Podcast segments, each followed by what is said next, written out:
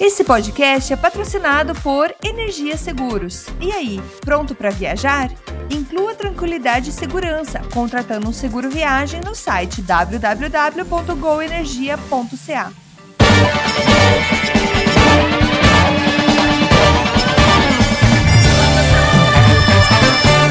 Saudações, humanos, e sejam bem-vindos de volta ao Canadá Agora, o seu podcast sobre política, economia e o cotidiano sobre o Canadá, que fala das coisas como você quer ouvir.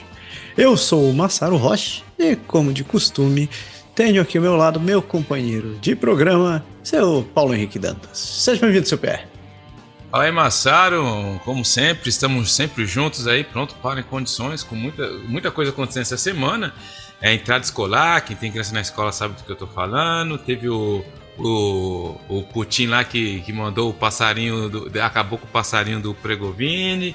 Teve o BRICS, né? Que, que, a, que agora está recebendo mais seis países aí. Tem toda uma estratégia geopolítica por trás disso. Mas estamos aqui, firme e forte no Canadá. Nesse, de novo, quero fazer minha reclamação desse verão que não existiu em 2023. Não existiu verão. Pronto.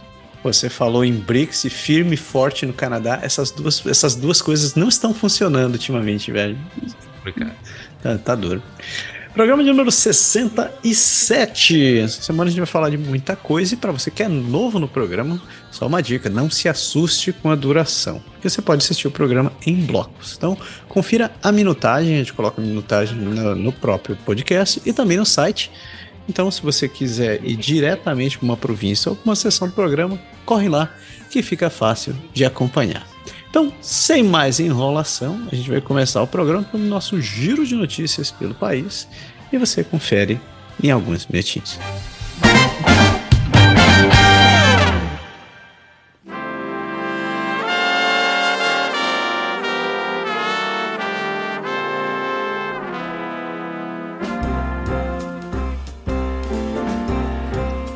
Amareuske Ademare. Então vamos começar nosso giro pelo país. A gente começa tradicionalmente com as notícias federais. Então, diferente, vamos começar com você dessa vez, CPE. Manda bela. Vamos que vamos. Ministro da Justiça diz que Canadá continua aberto à criminalização do controle coercitivo. Numa carta recente ao legista-chefe de Ontário, o ministro da Justiça eh, e procurador-geral do Canadá, Arif Virani, é, declarou a violência baseada no gênero de uma epidemia e está aberta a criminalizar um padrão de comportamento conhecido como controle coercitivo. Isto segue-se a um inquérito sobre os assassinatos de três mulheres em 2015 na área rural da área rural do condado de Renfrew, que resultou em mais de 80 recomendações dirigidas a diferentes níveis do governo. O controle coercitivo é um conjunto de comportamento que vão desde o assédio e a intimidação até o isolamento de alguém da família e do apoio social para mantê-lo sob o controle do agressor. Virani também se comprometeu a explorar a adição do termo feminicídio ao Código Penal, que é amplamente entendido como referindo-se ao assassinato de mulheres, principalmente por homens devido ao seu gênero. Devido ao seu sexo, né? Mas todo mundo tem que falar gênero, mas eu falo sexo, mas tudo bem, eu não aceito essa paradinha aí, eu sou do contrário mesmo. Mas, é, mais uma vez aí o Canadá tentando ajudar ao máximo, que a gente sabe, quem, quem acompanha nosso programa, que a violência contra as mulheres aumentou muito. Algumas pessoas falam que foi eh, explodiu durante a pandemia, mas os níveis continuam preocupantes. É, eu ia adicionar exatamente isso daí, né? Falando que a questão do, do aumento da violência realmente explodiu durante, durante a pandemia. Mas é isso aí. Parabéns pro, pro ministro Virani. Então, já, já entrou no, no, no, no pódio dessa semana, ou, ou no páreo dessa semana, para um, um dos momentos good vibes. Isso aí. Seguindo em frente, membros do Algonquin se organizam na luta por identidade, terra e nacionalidade. Os membros da nação Algonquin enfrentaram uma variedade de questões, desde o declínio das populações de alces até uma proposta de despejo radioativo em terras não cedidas e desde atritos com as nações metis de Ontário até a ascensão dos autodeclarados metis orientais em Quebec. Na semana passada, um grupo de pessoas da base se reuniu em Ottawa para discutir a identidade algonquin e a construção da nação. Foi desencadeada em parte por preocupações com a auto-indigenização. Os algonquins de Ontário estão à beira de um tratado moderno que resolveria uma reivindicação algonquin de 9 milhões de acres de terra na província de Ontário, mas o grupo tem problemas de identidade. Enquanto isso, os algonquins de Quebec rejeitam o tratado e a fronteira provincial que os divide. Tem também atritos com as nações Métis de Ontário e os laboratórios nucleares canadenses estão buscando uma alteração da licença para construir um depósito de resíduos nucleares a um quilômetro, mais ou menos um quilômetro de, do rio Ottawa. Os algonquins estão tentando adotar uma abordagem nacional para proteger o seu território para gerações futuras. É, é um problema complicado. É, esse daí eu não, não, consigo nem começar a, a opinar como é que. É, e também não acho que eu tenho sequer cacife para poder falar sobre isso, mas a questão é que essa reivindicação de terra por nações, é, pelas primeiras nações aqui do Canadá, é um problema que, que eu ouvi de uma, de uma amiga minha que é, que é estudiosa, que fez, um mestrado em, em relações com, com primeiras nações aqui na Universidade de Queens. Ela estava falando que essa questão de identidade é, é um caso muito complexo, porque com o fato da deterioração da, da, da identidade pela, pelos processos de assimilação do governo, do, do governo canadense, é, em muitos casos, o, o que eles têm de referência são, são, são, muito, são muito pouco para conseguir dizer que eles conseguem ter uma, uma, uma ascendência. Então eles sabem que vieram de, de origem indígena, eles sabem que eles participam de uma. que eles vieram de, de uma linhagem, mas em muitos casos o cara se chama é, Jean Charret e é branco louro. Então ele, ele, ele, diz assim: eu, eu, eu não sei o que aconteceu, eu queria saber mais sobre minha, meu povo, eu queria fazer parte disso, mas eu não sei como. E eu acredito que essa extensão da identidade se estende também a, a essa questão de reivindicação, que não deve ser nada fácil, né?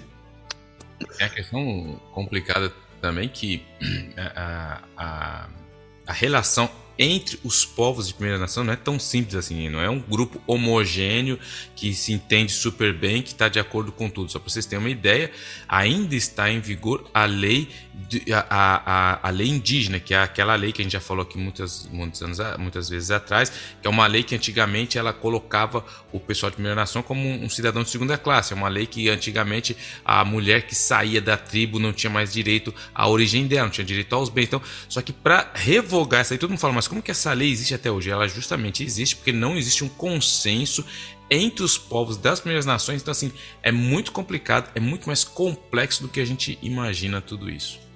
É, só, só dando um dado para o pessoal entender um pouco melhor, tem mais de 630 comunidades de primeiras nações no Canadá e são mais de 50 nações diferentes. E para ajudar mais, dentro dessas 50 nações, tem mais de 70 línguas faladas diferentes. Então, é, hoje pode parecer muito, de fato é muito, mas quando você compara com números de pré-colonização, esses números eram ainda muitíssimo maiores. Então, com, com a deterioração, com, com, com, com a assimilação, né, vamos colocar assim esse, esse termo bem subjetivo, a assimilação, é, muito acabou sendo perdido, mas ainda assim a diversidade ainda continua. Toque em frente, CPR. Centenas de cargos nomeados estão vagos após oito anos de governo do Trudozinho. Ah, uma análise constatou que 416 dos 1.731 cargos, ou seja, 24%, estavam vagos ou ocupados por alguém cuja nomeação continuou após a data do término.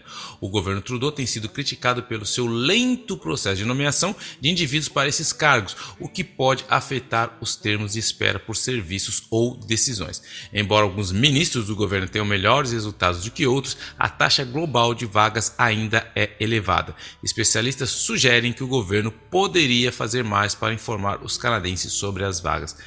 Ou seja, o Trudeau, na verdade, tem outras coisas para se preocupar. Ele está preocupado com o Poiliev que está no pé dele e o bicho está pegando para ele. E não está conseguindo nem, nem nomear as pessoas para os cargos aí, ó. 416 vagas estão aí, ó, livres, leves e soltas e ninguém nem sabe muitas vezes onde tem essas vagas. Mas está tudo certo, está tudo sob controle e como ele fala, nós estamos trabalhando forte, nós estamos fazendo tudo possível e blá blá blá blá blá blá blá blá. É, essa questão da, dessas vagas em aberto é, é, é, um, é um problema complicado, porque eu vi que muitas dessas vagas são. A reportagem inteira ela fala, por exemplo, que existem vagas abertas dentro do departamento de, departamento de, de, de justiça, mesmo o departamento de justiça, no Ministério de Justiça estão em aberto, que poderiam estar sendo utilizados para poder agilizar questões, é, como por exemplo, é, questões relacionadas à, à, à, aceleração de leis, ou ainda é, mesmo no departamento de. no Ministério de Imigração, estão faltando coisas. E, inclusive, um, um, uma, uma treta que estava rolando sobre isso é que diziam que uh, ano, ano passado, qual é o nome do, do ministro da, da imigração mesmo? Sempre esqueço o nome dele. Ah, agora mudou o Leblanc, antigamente era o. Era um outro, mas mudou. É, pois é, tá, tava falando dele. Fraser, agora é o Leblanc. É, então, estavam falando que de uma reportagem do Fraser e dizendo que é, eles queriam acelerar o processo de aceitação de, de pais, é, pais e familiares, mas eles estavam com, com uma demanda muito grande para poder aprovar, ele estava com um backlog muito grande para poder aprovar as mudanças dos estatutos. E ele disse: Ah, o problema disso é porque não tem pessoal para poder trabalhar. E um dos departamentos que exatamente está com falta de indicações atualmente é exatamente o de migração. Então, é, eu não sei como eles fazem. Ah, é. Duro, duro. Ainda falando dele, ainda falando do Trudeau, mas de um assunto um pouco mais complicado, um, um pouco mais é, delicado aqui pra gente. O Trudeau denunciou o bloqueio de notícias da Meta enquanto os incêndios é, forçam evacuações. É, o Trudeau criticou a Meta, que é a empresa mãe do Facebook e do Instagram, porque eles estão bloqueando os meios de comunicação canadenses em resposta à lei de notícias online que foi aprovada é, esse ano, o tal do projeto C18. Essa proibição está afetando o acesso dos evacuados dos incêndios às notícias. E o Trudeau acusou a empresa de colocar os lucros à frente da segurança dos canadenses. A Meta ainda não suspendeu a, proibi a proibição, né? essa notícia é de quinta-feira passada, vulgo ontem, e em vez disso, eles ativaram um recurso de verificação de segurança para que as pessoas saibam se estão protegidas contra incêndios.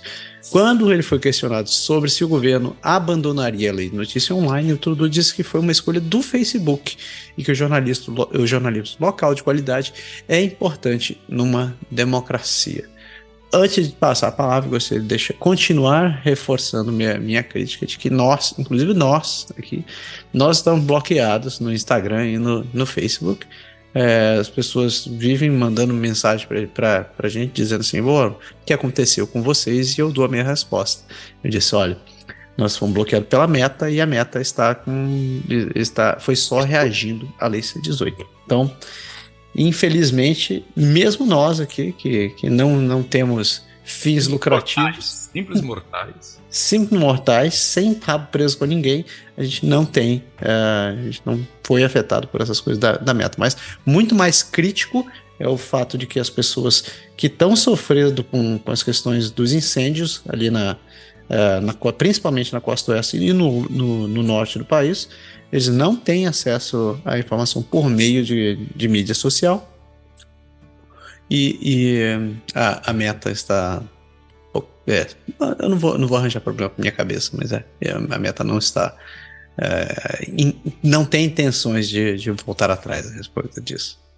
E o problema de tudo isso também é que é, o governo também. Aí que entra um pouco da hipocrisia do governo, porque muita gente chegou e falou: não, que a gente tem que boicotar. E você vê que existem duas mentalidades completamente diferentes no Quebec e o resto do Canadá. No Quebec, um grupo de jornalistas e de, de jornais grandes começaram a reclamar e fazer propaganda para que, se você quer ter uma informação é, cadastre feliz e abaixe o aplicativo do seu jornal preferido. Eles fizeram isso, mas parece que no resto do Canadá a, a vaga, a onda não pegou muito. Em outro ponto também que o governo chegou falando, não, nós vamos diminuir as nossas é, publicações e investimentos de, de, marketing no Facebook, mas por outro lado a gente vê que eles também continuam investindo, porque todo mundo precisa do Facebook, porque o Facebook ele não ganha porque ele está simplesmente colocando a foto do gatinho para sua voz é, olhar lá no outro lado do país. Ele ganha justamente vendendo informação, dadas, dados. É muito mais fácil você é, focar e fazer uma, uma uma ação de marketing muito bem feita quando você tem toda uma, uma base de dados sobre a região. E isso eles não vão deixar de fazer. Então, não achem que na próxima eleição não vai ter o governo ou o partido investindo massivamente, porque a gente viu que o governo parou de investir, de pegar o exemplo do Partido Liberal do Canadá, que é o do Trudeau. Ele falou que realmente eles vão diminuir o investimento, mas quando foi perguntado, e o Partido Liberal, que é a outra instância, ele vai parar de investir? Não, mas aí o partido tem que tomar a decisão deles, eles fazem o que tem que fazer, a gente como governo. Então, ou seja, é lógico que eles não vão deixar de fazer a famosa o micro-targeting, que a gente chama em política. Então, eles vão continuar, é, a meta é continuar fazendo o que quer. É, yeah. E se você tivesse perguntando, é engraçado, né? Porque daí você vai se perguntar, ah, mas eles vão perder muito dinheiro com o Canadá. Pegando o gancho que a gente estava falando no começo sobre o BRICS, é, os maiores usuários do, do, do, de redes sociais hoje em dia não são o Canadá, são a Índia. Né? Então, o Canadá não, é, não faz nem, nem cócegas para os caras comparado com o que eles ganham. Segue em frente, seu pé. Advogados pedem à Suprema Corte que ouça o caso de quatro canadenses detidos no nordeste da Síria. Os advogados das famílias de quatro canadenses detidos no nordeste da Síria pediram à Suprema Corte do Canadá que decidisse se o governo federal deve repatriá-los. Os homens estão entre muitos estrangeiros em campos de detenção sírios por supostos membros é, sírios para supostos membros do Estado Islâmico e suas famílias. Em janeiro, um juiz do Tribunal Federal decidiu que quatro homens tinham direito a que o governo federal fizesse um pedido formal para sua liberação. Mas essa decisão foi anulada pelo Tribunal Federal de Recursos em maio. Jack Letts, que está preso na Síria há mais de quatro anos, está entre os quatro homens. Sua família argumenta que não há evidências que ele tenha lutado pelo grupo. As famílias pedem que o Supremo Tribunal que mantenha a decisão original e o governo federal já concordou em repatriar seis mulheres e 13 crianças, como a gente já falou, que estavam no nordeste da Síria. Pelo menos cinco dessas mulheres regressaram e foram detidas sob custódia policial na sua chegada e estão agora sujeitas a pedidos de título de paz contra o terrorismo. Então é aí que está o ponto, porque esses caras estão lá e agora, é lógico, a defesa vai falar da parte da família deles, não, não tem provas, é porque é lógico, como o cara saiu, falou que foi para mas como você vai provar que, que você tem que, você não tem a, a, um, um, estado de direito lá que você ah, vai ter lá um, um, processo bem feitinho, a gente tem fotos.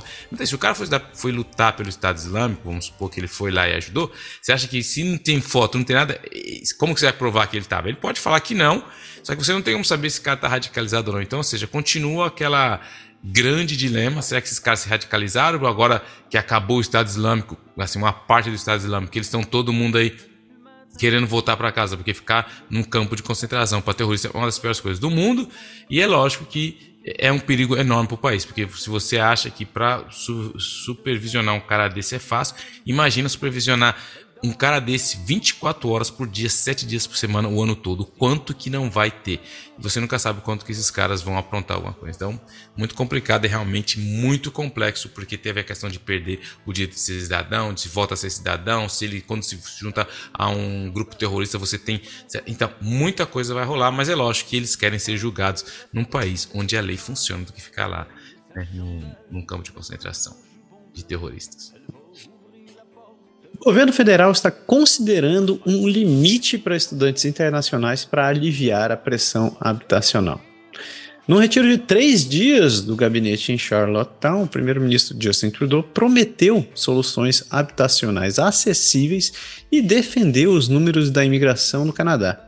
O ministro federal da Habitação, Infraestrutura e Comunidade, OEL, Sean Fraser, disse que o governo está considerando um limite para o número dos estudantes internacionais para ajudar a aliviar a pressão sobre o mercado imobiliário. Ele também planeja conversar com instituições de ensino superior para descobrir o que pode ser feito para facilitar a localização de espaço para esses alunos. Trudeau também defendeu as políticas de imigração do seu governo quando questionado, dizendo que há muito mais a fazer em matéria de habitação, mas que o Canadá continuará a ser um país aberto e, e acolhedor. O líder conservador Pierre Poilievre acusou Trudeau de culpar os imigrantes pela crise imobiliária. Olha aí, a gente falou do, do Fraser aí agora há pouco, que ele era ministro da imigração, e agora ele está cuidando da habitação e da infraestrutura. Então, sempre na vedete dos assuntos, dos temas mais quentes aqui do governo. Um, a intenção, eu acredito que a intenção do governo em, em tentar tentar segurar isso daí tem a ver com o fato de que sim, tem gente que entra no Canadá com intenção, com, com esse visto de estudante, com, com a intenção de, de vir estudar, mas eles acabam é, funcionando como proxies para pessoas que moram no exterior e que querem adquirir imóveis é, aqui no país. Então, gente que vem, de, que vem querendo investir no mercado imobiliário e utiliza essa possibilidade.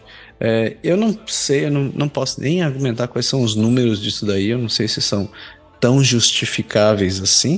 Uh, eu ficaria mais preocupado em tentar segurar a qualidade desses consultores, consultores educacionais que tentam trazer as pessoas para estudar aqui em instituições duvidosas, diga-se de passagem, do que tentar é, limitar com a intenção de, de segurar a pressão habitacional. Mas parece que a habitação está na modinha ultimamente.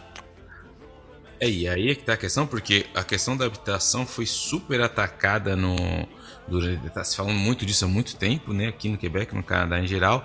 E essa questão foi introduzida de novo no retiro lá do Trudeau e dos seus amigos. E mais complicado o, o, o que ficou o malaise, vamos dizer assim em francês, esqueci a palavra em português, mas o mal-estar. Mal-estar foi na verdade porque o Fraser, ele era um antigo ministro da imigração. E aí ele estava dando entrevista, ele falou que tinha que aí ele meio que jogou a culpa nas costas do imigrante. Aí o, o Leblanc, que é o atual ministro da imigração, ele teve que ir a público de novo, chamar uma, uma conferência de, de press para falar: não, não, não, isso não tem nada a ver. E ele mesmo falou: isso é uma decisão muito simplista e não vai resolver nada. Ou seja, você tem dois ministros que são o ponta de lança do cara de, de impacto no, do ministro Trudeau com informações totalmente contraditórias. Então imagina que o Fraser saiu, agora você imagina, o Fraser saiu, aí todo mundo viu e falou, mano, porque, você é doido, mano, você tá, você tá dando bola pro, pro Poliev. Aí, não, Leblanc vai lá e, e, e resolve. Aí o Leblanc vai lá, não, não foi bem isso. Então, ou seja, isso tudo, de novo, é, a gente tem que olhar da maneira mais ampla, que dá para entender que o Trudeau está muito, mas muito preocupado com o que está por vir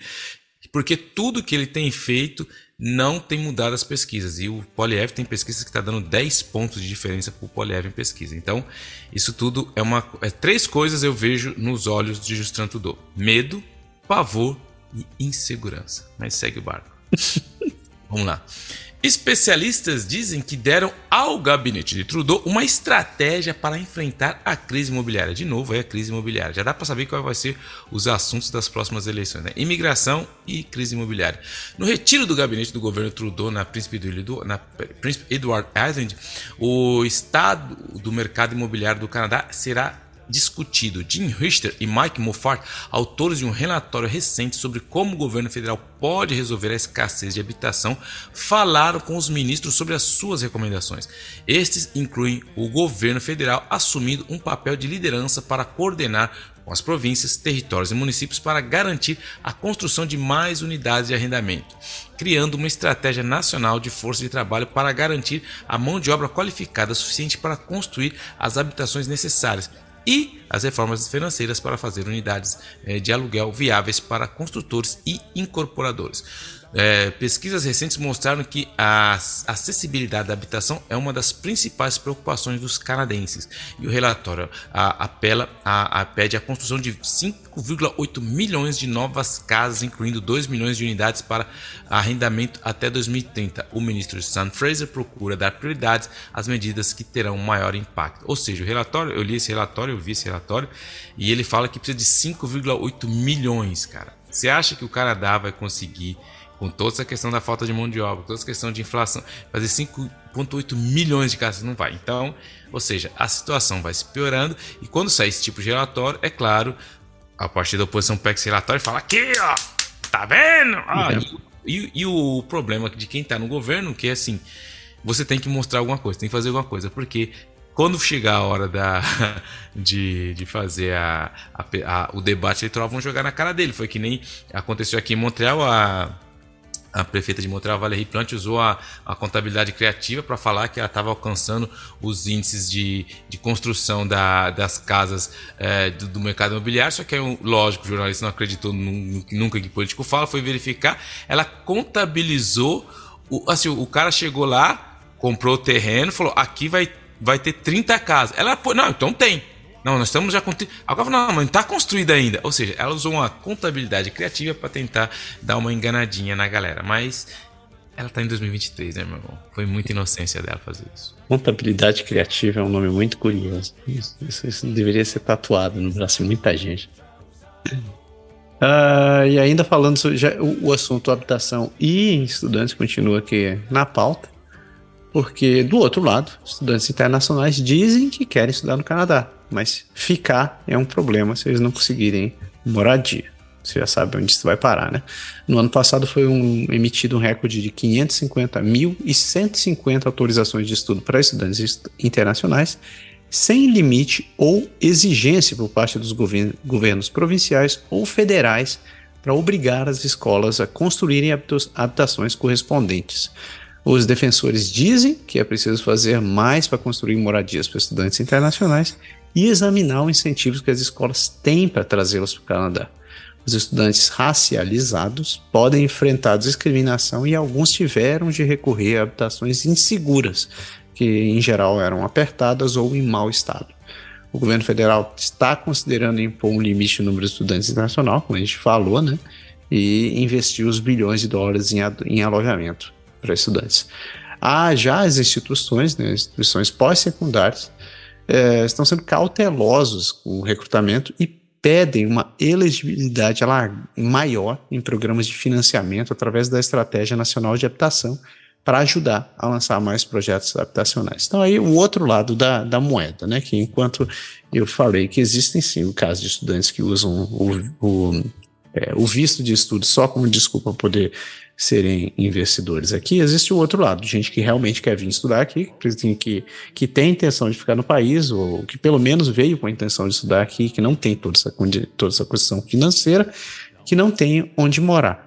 Enquanto isso, a gente sabe que taxas de, migra de é, as taxas cobradas pelos estudantes estrangeiros por muitas instituições, instituições financeiras chegam a ser duas, três, quatro vezes, cinco vezes maiores do que são cobradas de, de estudantes canadenses.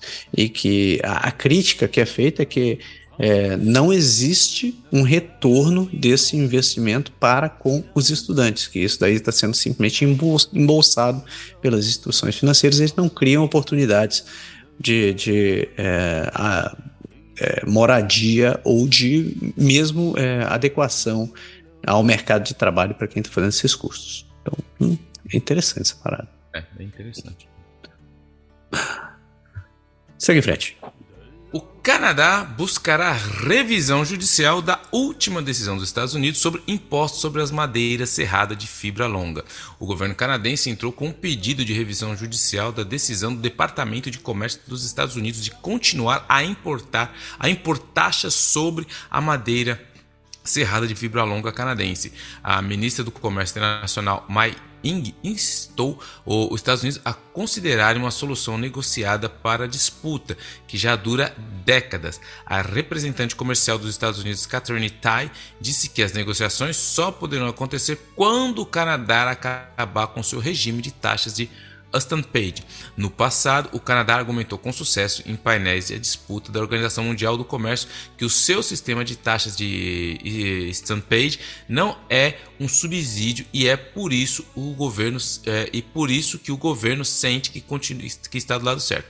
Os produtores de madeira dos Estados Unidos são a favor dos direitos, uma vez que mantém as condições de concorrência equitativas a sul da fronteira e permitem que as indústrias florestais e de construção nacionais prosperem. A indústria dos Estados Unidos está aberta a um novo acordo sobre a madeira, eh, mas os produtores canadenses ainda não chegaram a um acordo sobre uma posição unificada. Porque o problema é que essa questão da madeira é que o Canadá ele dá muita subvenção para os produtores daqui. Isso acaba ajudando uh, os produtores daqui. Os Estados Unidos acha que essa subvenção está errada, não deveria existir porque tinha que deixar o mercado aberto. Então fica essa briga. Então o Canadá, você, o, Canadá, os Estados Unidos fala: você quer essa, essa subvenção, mas nós vamos taxar quando chegar aqui. E aí os caras falam: mas você não pode porque isso não é uma subvenção. Então esses são, de, a grosso modo, o que está acontecendo. Mas a gente sabe que tem indústrias aqui como a madeira, o leite, que são muito, muito, muito protegidas pelo grande Canadá. E é lógico que quando a gente fala dos Estados Unidos, que está tentando proteger também o lado dele, e que é um país muito mais aberto à concorrência, isso acaba tendo um choque. Então vamos ver no que vai dar isso aí, mas o pau vai continuar comendo. É, só, só para o pessoal ter uma noção, o, o, o, mercado de exportação de madeira do Canadá, só, só não considerando polpa de, de madeira que é utilizada para papéis e tal, só a matéria-prima da madeira gira em torno de 22,6 bilhões de dólares para o país. Então, é o segundo maior, maior, é, é o segundo maior mercado é, do, do canadense.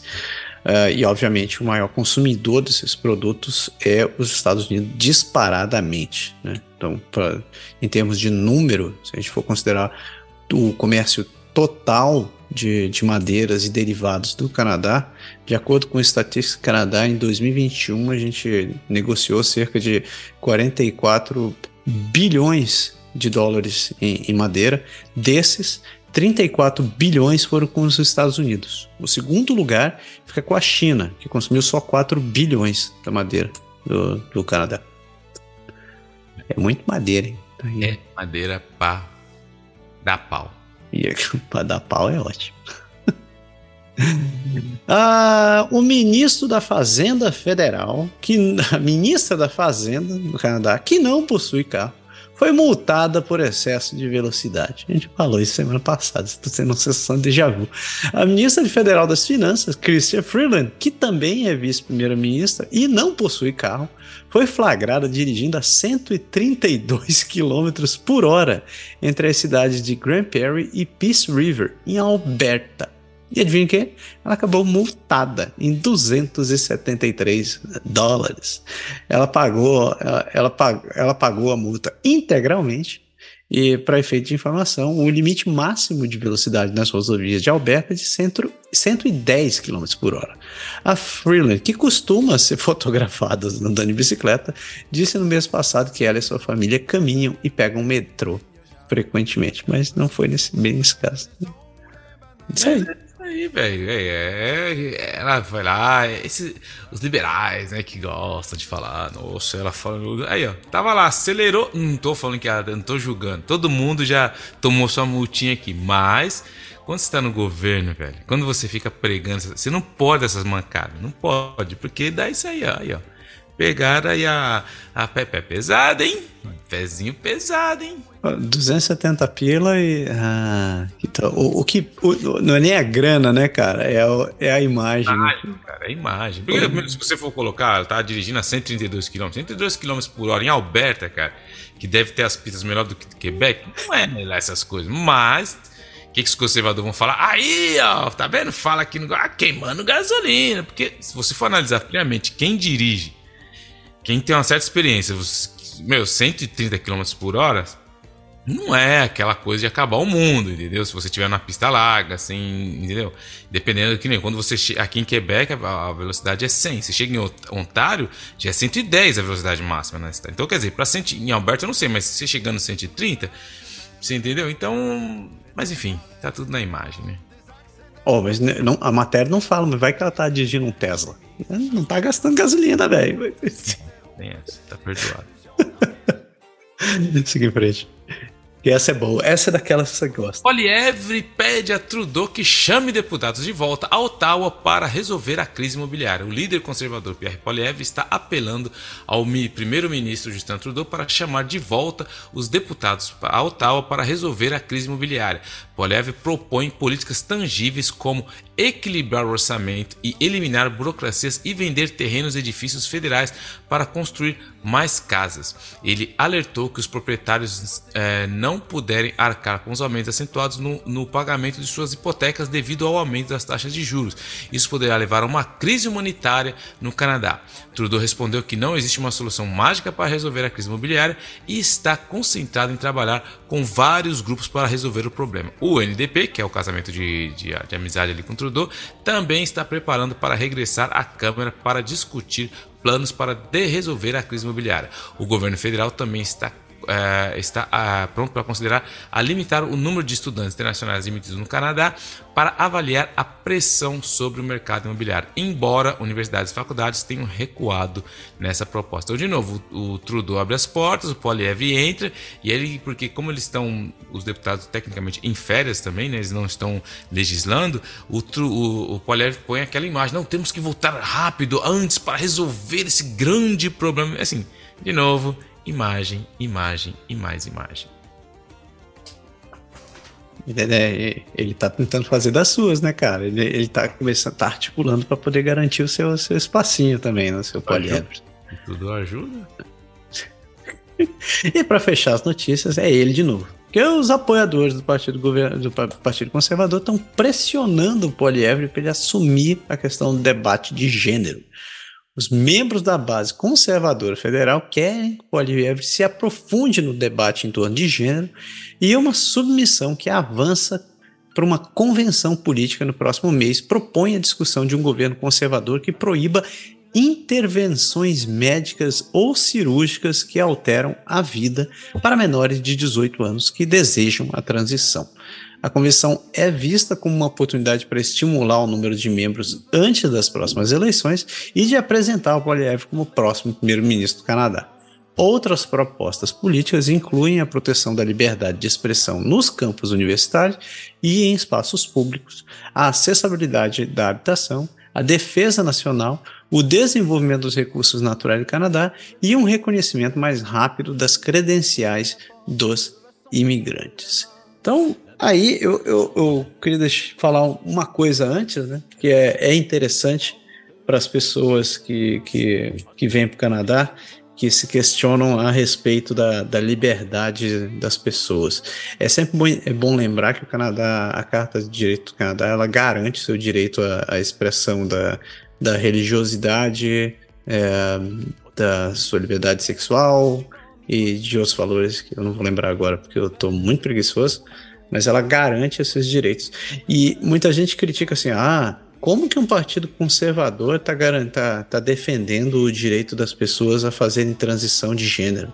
É que o, a, o, o, Canadá, o posicionamento, ainda que, que o Canadá, que o Partido Conservador é, tenha essa imagem, seja realmente mais tendencioso à direita, quando você olha numa, numa, numa balança política mais global, é, você vai ver que o Canadá sempre se localiza num lado um pouco mais à esquerda, né, principalmente em essas questões sociais.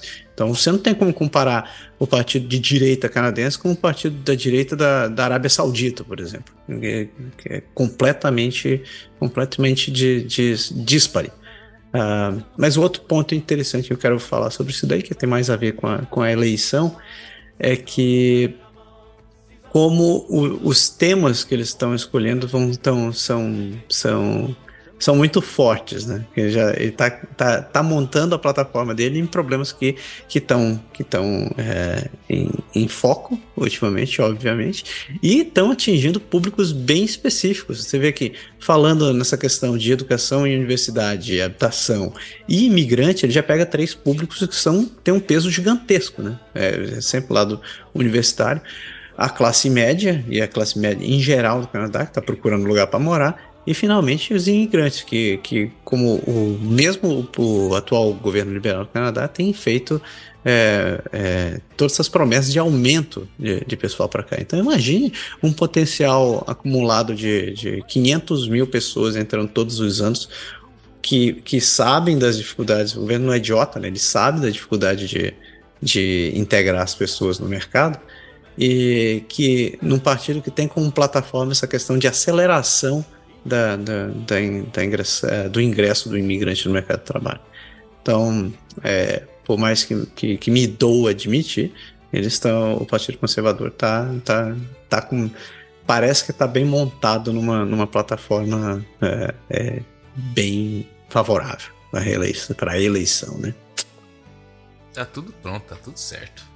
Eu não tem, né, cara? Meu, meu, meu, meu primeiro-ministro não me ajuda. Né? Eu tô tentando, tô tentando defender ele, tô, continuo votando no Partido Liberal, continuo defendendo o Partido Liberal, mas. É, tá difícil, assim, sabe? Depois que o Massaro defendeu o Partido Conservador, não vou nem comentar. Cara, eu, eu não acredito que eu fiz isso, mas eu tenho que dar, eu tenho que dar acesso ao que é de César. Mas continua dizendo que, que isso daí ainda vai dar pano pra mano. E assim a gente fecha. Sei, você tem alguma coisa a comentar? Você não vai falar nada mesmo? Não, não volto com você, velho. Tô 100% com você, velho. Se você tá de acordo com o Polievre, quem sou eu? Caralho, eu não disse que eu tô de acordo com o Polievre. Não vou concordar com esse cara. Eu tô dizendo que a, a, a plataforma do, do Partido Conservador. Continuou, mas o resumo é Polievre tá certo. Não, não, não, certo ele não tá. Ele disse que ele, ele, disse que ele está atacando o, o, a base, está atacando a plataforma com a base certa, mas é, claro, né? tá, tá, tá, Antes que eu me entregue mais, assim a gente fecha o bloco de notícias federais e a gente já começa o nosso giro pelo país.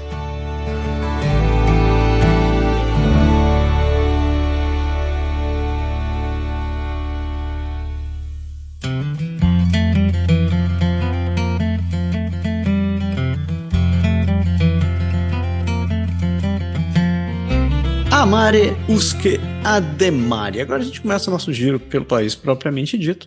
A gente começa é, dando uma passada rápida para dar um, um, um, geral do que, que, está acontecendo ali nos territórios. Então começa com os territórios do Noroeste aí, seu pé. Territórios do Noroeste. O YK1, Conselho Escolar Francês, afirma que é improvável que os alunos comecem as aulas no dia 28 de agosto. O distrito educacional número 1 um de Yellowknife, o maior conselho escolar da cidade, o conselho escolar francófono, eh, disseram que é improvável que os alunos retornem às aulas conforme programado no dia 28 de agosto, devido à atual situação de incêndio florestal e evacuação. Os dois organismos planejam reunir-se com o Departamento de Educação, Cultura e Emprego esta semana para discutir a situação. Não está claro quando as pessoas poderão retornar às cidades e os funcionários e os estudantes de Yellowknife deixaram a cidade com muitos deles sem seus laptops. Isso também é, a instituição também disse que era muito cedo para dizer se as escolas estariam prontas para abrir no dia 28 de agosto. Então, como a gente comentou, começa agora, no final de agosto, a, a volta às aulas para todo mundo. É, e o grande problema é esse. Yellowknife teve lá o grande problema de incêndio, eles tiveram que evacuar e todo esse início de, exige muita preparação, muita preparação. E eles não tiveram tempo para isso. Então vai atrasar um pouco aí o início das aulas no território do Noroeste. Então, só para dar uma ideia, pessoal, do qual é o tamanho do, do fogo, a gente fala do fogo, né? Yellowknife, o, te, o território noroeste e a costa oeste estão passando talvez por um. Que já foi reconhecido que é o maior, maior é, incêndio florestal em mais de 80 anos. E há, há, controvérsias que dizem que 80 anos é só porque eles não conseguiram medir antes. Uh, hoje, só nos territórios tem cerca de eu não consigo ler esse número, 2 milhões e 900 mil hectares que estão pegando fogo. 2.800 mil, 900 mil hectares que estão pegando fogo. São 239 é, incêndios que estão que ativos e muita gente já foi deslocada para lá. Vários bombeiros já perderam a vida, né, e infelizmente, é, é, tentando, tentando conter os fogos, os focos de incêndio. E parece que não tem muito sinal de quando essa coisa vai diminuir muito. Ainda falando em Yellowknife, uh, apesar das chuvas da área, a região ainda está sob ameaça, disse o prefeito. As autoridades dizem que é, agora é altamente improvável que, incêndio, que, os incêndios perto de Yellowknife atinjam os arredores da cidade, pelo menos até a última quarta-feira, quando o prefeito da cidade repetiu apelos para que os poucos que, rest, que, que restavam para ser evacuados e aqueles que partiram não retornem por enquanto. O fogo avançou de 100 e 200 metros mais perto da cidade, mas os, com ventos fracos e os esforços bem-sucedidos de combate ao incêndio, foi possível manter o fogo sob controle. As chuvas foram eh, significativas uh, e ajudaram a atenuar os incêndios, que forçaram a evacuação, é, evacuação de 20 mil pessoas. O incêndio hoje está atualmente a cerca de 15 quilômetros dos limites da cidade de Yellowknife e o prefeito está pedindo a todos que ainda estão na cidade que façam planos para sair. E aqueles que não têm veículos que podem se registrar para um voo na Sir John Franklin High School, para poder sair de lá. Quatro incêndios distintos estão ameaçando a área de Yellowknife e as equipes estão monitorando os incêndios e construindo linhas de controle e a oeste da cidade. É. Complicado. Vamos lá. E agora saímos de Northern Territories e vamos para British Columbia. Seu pé. British Columbia, regulador provincial, ordena, o cara ordenou que Granville College devolva 10 mil dólares após enganar um estudante internacional. Shivani Sharma, um estudante da Índia, economizou e pediu dinheiro emprestado para pagar as mensalidades de 13.500 dólares para o Granville College em Vancouver. No entanto, ele recebeu, e logo percebeu que o programa não era o que ela se inscreveu e ela pediu reembolso que a faculdade recusou. Após meses de incertezas, o regulador provincial descobriu que a escola havia enganado e ordenou que ela reembolsasse mais de 10 mil dólares. Baljar Kalon, cofundador de uma organização sem fins lucrativos que ajuda estudantes internacionais vulneráveis, viu várias faculdades. o Massara acabou de falar dessas faculdades aí, é, suspeitas ele viu várias faculdades no Canadá usarem táticas semelhantes para recusar reembolsos a estudantes internacionais. Sharma também descobriu que os seus estudos em Granville não contariam para obter uma autorização de trabalho de pós-graduação de três anos da Imigração e Refugiados e Cidadanias do Canadá, que ela precisaria solicitar para residência permanente. O Granville College disse que ela, em dezembro de 2022, que após terminar um ano na instituição, ela seria transferida para o VCC para concluir seu diploma de dois anos. E ambos os, os, anos contariam para o tempo de estudo necessário para a autorização. No entanto, a VCC disse que apenas o tempo passado na VCC contaria para a autorização de trabalho. Após seis meses de idas e vindas entre as, a as instituições e a faculdade, o regulador ficou do lado da estudante Sharma e ordenou que a faculdade lhe reembolsasse um total de 10.360 dólares de suas mensalidades original e também lançou uma investigação sobre o colégio. Então aí, é, de novo, tem muita gente tentando. A gente tem que ter muito cuidado essas pessoas que estão vindo com essa questão de estudante. Eu sei que muita gente quer vir para o Canadá, tem vários processos, enfim. Mas todo cuidado é pouco, porque toda vez que tem uma oportunidade, vai ter sempre um malandrão que vai tentar enganar o maior número de pessoas possíveis e a gente vê que isso não é porque está no Canadá que não vai existir. O malandrão chegou lá, ofereceu, pegou o dinheiro da menina, o curso não era válido para pegar o processo, tudo meio, e ainda não queria devolver o dinheiro. E só porque eles acham que ah, estudante internacional tem direitos, sim, você tem seus direitos, mas, de novo, muito cuidado. É isso aí. É tipo, mu muita atenção, porque Uh, eu acho que os negócios aqui no Canadá confiam muito na questão da índole da pessoa, de, de, que a pessoa vai, vai fazer as coisas direito, e não tem, não tem muitos mecanismos de, de que, que protejam a pessoa no momento que você é, contrata um serviço, por exemplo. E essa questão da educação internacional é um, é um deles que deixa muita brecha, muita gente fica sem entender quais são os seus direitos e se é, se quer, se eles têm direitos e acabam vítimas de, de gente que, que não tem muito escrúpulos. Então, muito, muito cuidado, muito cuidado com quem você conversa. Principalmente não coloque todos os seus sonhos numa, na mão de alguém que você não tem confiança. Ainda em British Columbia, o oficial da RCMP, que foi acusado de homicídio culposo na morte de um indígena, agora enfrenta acusação de agressão o destacamento de, da RCMP em Prince George, na província de British Columbia, é a sede regional norte da polícia policial. O, o con, Contestable, eu não consigo traduzir como é que é Contestable, acho que o cabo Paul St. Marie foi a. Oi? Soldado? Soldado, soldado. Paul St. Marie foi acusado de agressão em conexão com uma prisão de 22 de agosto de 2022. A prisão ocorreu depois que o veículo fugiu de uma parada de trânsito, né, numa batida, bateu em um carro da polícia e colidiu com uma outra viatura antes que os ocupantes fugissem a pé e atirassem contra os policiais. Duas pessoas foram acusadas de vários crimes em relação ao, ao acidente da, com, a, com a viatura policial. O soldado Sam Marie também é acusado de homicídio culposo em um assunto não relacionado à morte de Dale Culver, um indígena que morreu após ser preso em 2017. Três outros policiais são acusados de tentar obstruir a justiça do caso. Tanto Sam Marie quanto Monette se declararam inocentes da acusação de homicídio culposo. Zica o cara, hein, mano. Soldado aí, tipo, é dedo no olho, tá, pra, tá bom pra trabalhar na rota lá em São Paulo, pô. O cara não, não, mano. Caraca, olha só. É, mas quero, vamos, vamos ver, esperamos que a investigação continue. Tá ah, bom. O bicho pega, mano. O bicho pega, esquenta não. A equipe de limpeza da Great Pacific Garbage Patch transporta 55 toneladas de resíduos plásticos. O projeto, o projeto da Ocean Cleanup coletou recentemente 55 toneladas de lixo plástico da grande mancha do lixo plástico. O lixo foi entregue em Oregon Point, em Victoria, para reciclagem e descarte.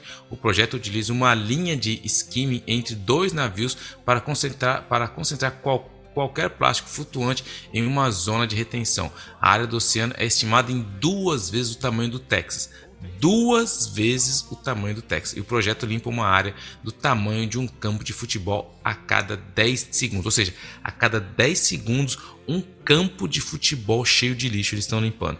O líder do projeto está orgulhoso do legado que está deixando para a próxima geração. O projeto também conta com a iniciativa de coleta de resíduos plásticos na foz dos rios de diversos países. Aí, ó good vibe também esse aí, viu, mano? Cara, meu, você, você, imagina, cara, um campo de futebol a cada 10 segundos só de lixo plástico. Meu Deus do céu, nós estamos acabando com o planeta, né? Eu, eu tive que fazer, tive que procurar no Google aqui para poder entender o tamanho das coisas, cara. Estou, estou assustado.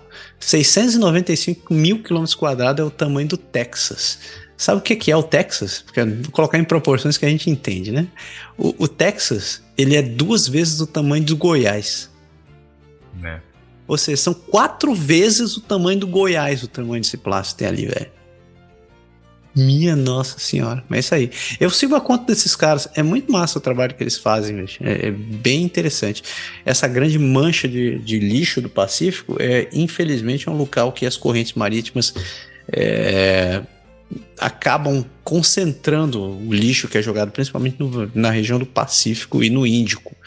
E eles estão pegando a parte grossa, o que eles conseguem pegar. O, pro, o, grande, os grandes problemas que eles dizem é o que eles não conseguem, conseguem pegar, que são os tal dos microplásticos, que acabam sendo ingeridos por peixe e além de é, os peixes que dão sorte de crescerem e, e acabarem é, é, vivendo até mais velho, os que acabam no nosso, nos nossos pratos muitas vezes podem estar contaminados com microplástico e a gente não sabe. Ah, mas mas no peixe é saudável, fica tranquilo. É claro. Deixa o peixe em paz. Saindo de British Columbia, a gente sobe a montanha e vamos para Alberta, cruzando ali as rochosas, subindo as rochosas. Notícia é que a polícia continua na procura dos suspeitos de um tiroteio no West Edmonton Mall. A polícia está investigando um tiroteio ocorrido em frente ao West Edmonton Mall na noite da última segunda-feira, que deixou três pessoas com ferimentos graves, mas sem risco de morte. A polícia acredita que o incidente foi direcionado entre, entre dois grupos e que não há risco para o público. O motivo do tiroteio não é claro e a polícia está coletando depoimento das vítimas. Os policiais táticos, né, a rota de, de Edmund, recuperaram a arma no, é, no centro do shopping e localizaram uma SUV branca que pode estar ligada com o tiroteio. O shopping ficou fechado por várias horas enquanto a polícia conduzia uma investigação. A desinformação sobre o incidente online é um lembrete para as pessoas estarem atentas ao local onde, onde eu tenho notícias. Porque teve muito, muito fake news sobre o que estava rolando sobre isso daí. O pessoal não sabia o que estava dizendo, estavam dizendo que era, que era ataque terrorista, que era, que era uma insanidade. O West Edmonton Mall, que não sabe, é o maior shopping do Canadá, é um troço gigantesco, tem inclusive um parque aquático dentro daquele negócio e um parque de diversão. E é, é, me preocupa esse negócio, hein? É, a gente faz a piadinha do Canadá aqui agora, mas. Não, porra. É coisa, velho. Tá ficando tenso esse negócio aqui. E aí, mas nesse caso aí, foi o que você falou, ainda, como as autoridades falaram, foi briga entre facções. Então era mais ou menos o que tinha quando a gente chegou aqui. Você via morte, assassinatos, coisas, ah, é, os mafiosos estão se matando. Então não tem realmente um certo perigo para a população. Mas quando os caras começam a atirar um no outro durante o dia ah, tipo, o faroeste, cara, aí o couro come, velho. Continuando aqui, em Alberta, pausa nas energias renováveis é bem-vinda em partes rurais de Alberta, já que alguns dizem que a revisão já deveria ter sido feita há muito tempo. O governo provincial de Alberta anunciou uma moratória de sete meses na aprovação de projetos de energia elétrica e solar, o que foi visto como bem-vindo e há muito esperado por alguns proprietários de terras e municípios na zona rural de Alberta. Existem preocupações sobre a escolha dos locais para esses projetos, o planejamento inadequado do uso do solo a longo prazo e a possibilidade de os proprietários de terras ficarem com turbinas eólicas mais altas do que a torre de Calgary nas suas propriedades, caso uma empresa renovável vá à falência. Há também uma falta de regulamentação relativa à recuperação de terras após a expiração dos projetos, uma ausência de uma associação órfã para financiar a recuperação se necessário. A moratória causou consternação na indústria das energias renováveis e foi recebida como apoio e críticas. Foram iniciadas reuniões com grupos afetados para abordar as questões. Isso é muito verdade, cara, porque assim, é que nem os caras falam, ah, em nome de, de, da ecologia, tá, vamos, vamos fazer tudo. Só que os caras invadem lá, ninguém sabe o que vão fazer com essas coisas, que nem agora estão começando a debater o que vão fazer com, com as baterias que vão. Porque assim, isso vai gerar muito lixo também. Isso vai gerar questões jurídicas, que nem o cara falou assim, a questão tipo depois, se fale, quem que vai ficar, quem vai cuidar desse, desse ventilador gigante? E depois se eu quero minha terra, como que faz? Eu tenho muitas coisas que está todo mundo indo num pensamento comum e depois, num futuro não muito distante, vai dar um pricrocró. É, Aí em Alberta, os mosquitos sugadores de sangue desfrutam de, aumentam, desfrutam de aumento populacional em Edmonton este mês. A cidade de Edmonton tem experimentado um aumento do número de mosquitos nesse verão devido às fortes chuvas que encheram valas, buracos e lamaçais de águas pluviais. As armadilhas capturaram mais de 42 mil mosquitos na semana passada, em comparação com 600 na mesma semana do ano passado. A equipe mais comum é o Aedes vexans, um mordedor agressivo durante o dia, mas a cidade também está vendo um aumento do Culex pipiens, que pode transmitir o vírus do Nilo Ocidental. Os cientistas acreditam que as alterações climáticas podem ser um fator na expansão do mosquito doméstico para o norte. É, para se proteger de picadas, os moradores de Edmonton estão aconselhados a se cobrir usar repelente de insetos e manter os quintais livres de água parada. Quem mora no Brasil sabe, cresceu ouvindo a história do mosquito da dengue e sabe muito bem como se proteger com o mosquito, né? Evite água parada, tire água de, de coloque areia em potes, em, em, em vasos e, e, e, e, outras coisas e, e mantenha, evite jogar lixo em lugares públicos. Odeio mosquito, odeio mosquito. Odeio mosquito. Projeto de gasoduto da Trans Mountain enfrenta novos obstáculos relacionados à construção. O projeto de expansão do oleoduto Trans Mountain encontrou um problema relacionado à construção que pode atrasar sua conclusão. A corporação, a corporação proprietária do gasoduto solicitou aprovação regulatória para modificar a rota e o método de construção de um dos trechos restantes do gasoduto devido à dificuldade de engenharia. A nação Skenlupsen e a Sequiwepenk, cujo território tradicional de gasoduto atravessa, manifestou oposição às mudanças propostas. O oleoduto Transmountain é o único sistema de transporte de petróleo de Alberta para a costa oeste do Canadá e a sua expansão aumentará a capacidade do oleoduto para 890 mil barris por dia. O projeto tem sido atormentado por dificuldades e o seu custo projetado aumentou de 4,5 bilhões para 30,9 bilhões, ou seja, de 4,5 para 30 bilhões. O governo federal está atualmente, o governo federal, que é todo pró meio ambiente, fecha parênteses, está atualmente em negociação com potências comprado, compradoras, incluindo iniciativas e parcerias lideradas por indígenas para o gasoduto. Os críticos sugeriram que o governo terá de absorver uma perda significativa quando vender o gasoduto, e a investigação concluiu que entre 2015 e 2020 o governo canadense perdeu cerca de 14 mil, mil milhões de dólares em receitas devido à falta de capacidade de exportação.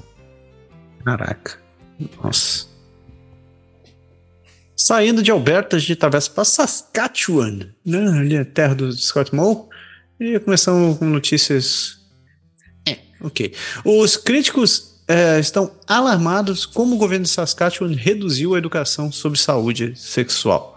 O governo de Saskatchewan anunciou uma nova política que exige que as escolas obtenham permissão dos pais se uma criança menor de 16 anos quiser ser chamada por um nome diferente ou usar pronomes diferentes. Além disso, grupos externos estão agora proibidos de fazer apresentações de educação sexual nas escolas. Os especialistas e críticos estão preocupados com a decisão, pois ela poderia colocar os estudantes em um risco ao limitar a educação abrangente em saúde sexual. A psiquiatra infantil Tamara Rins disse que há estudos que mostram fortes correlações entre a falta de educação sexual e as taxas de infecção eh, sexualmente transmissíveis e gravidezes indesejadas ou na adolescência. A Saskatoon Sexual Health, que é uma das organizações agora proibidas de trabalhar com alunos na sala de aula, diz que se concentra no ensino de segurança, consentimento, limite, dinâmica de relacionamento e aulas adequadas às ideias sobre infecções sexualmente transmissíveis e contracepção.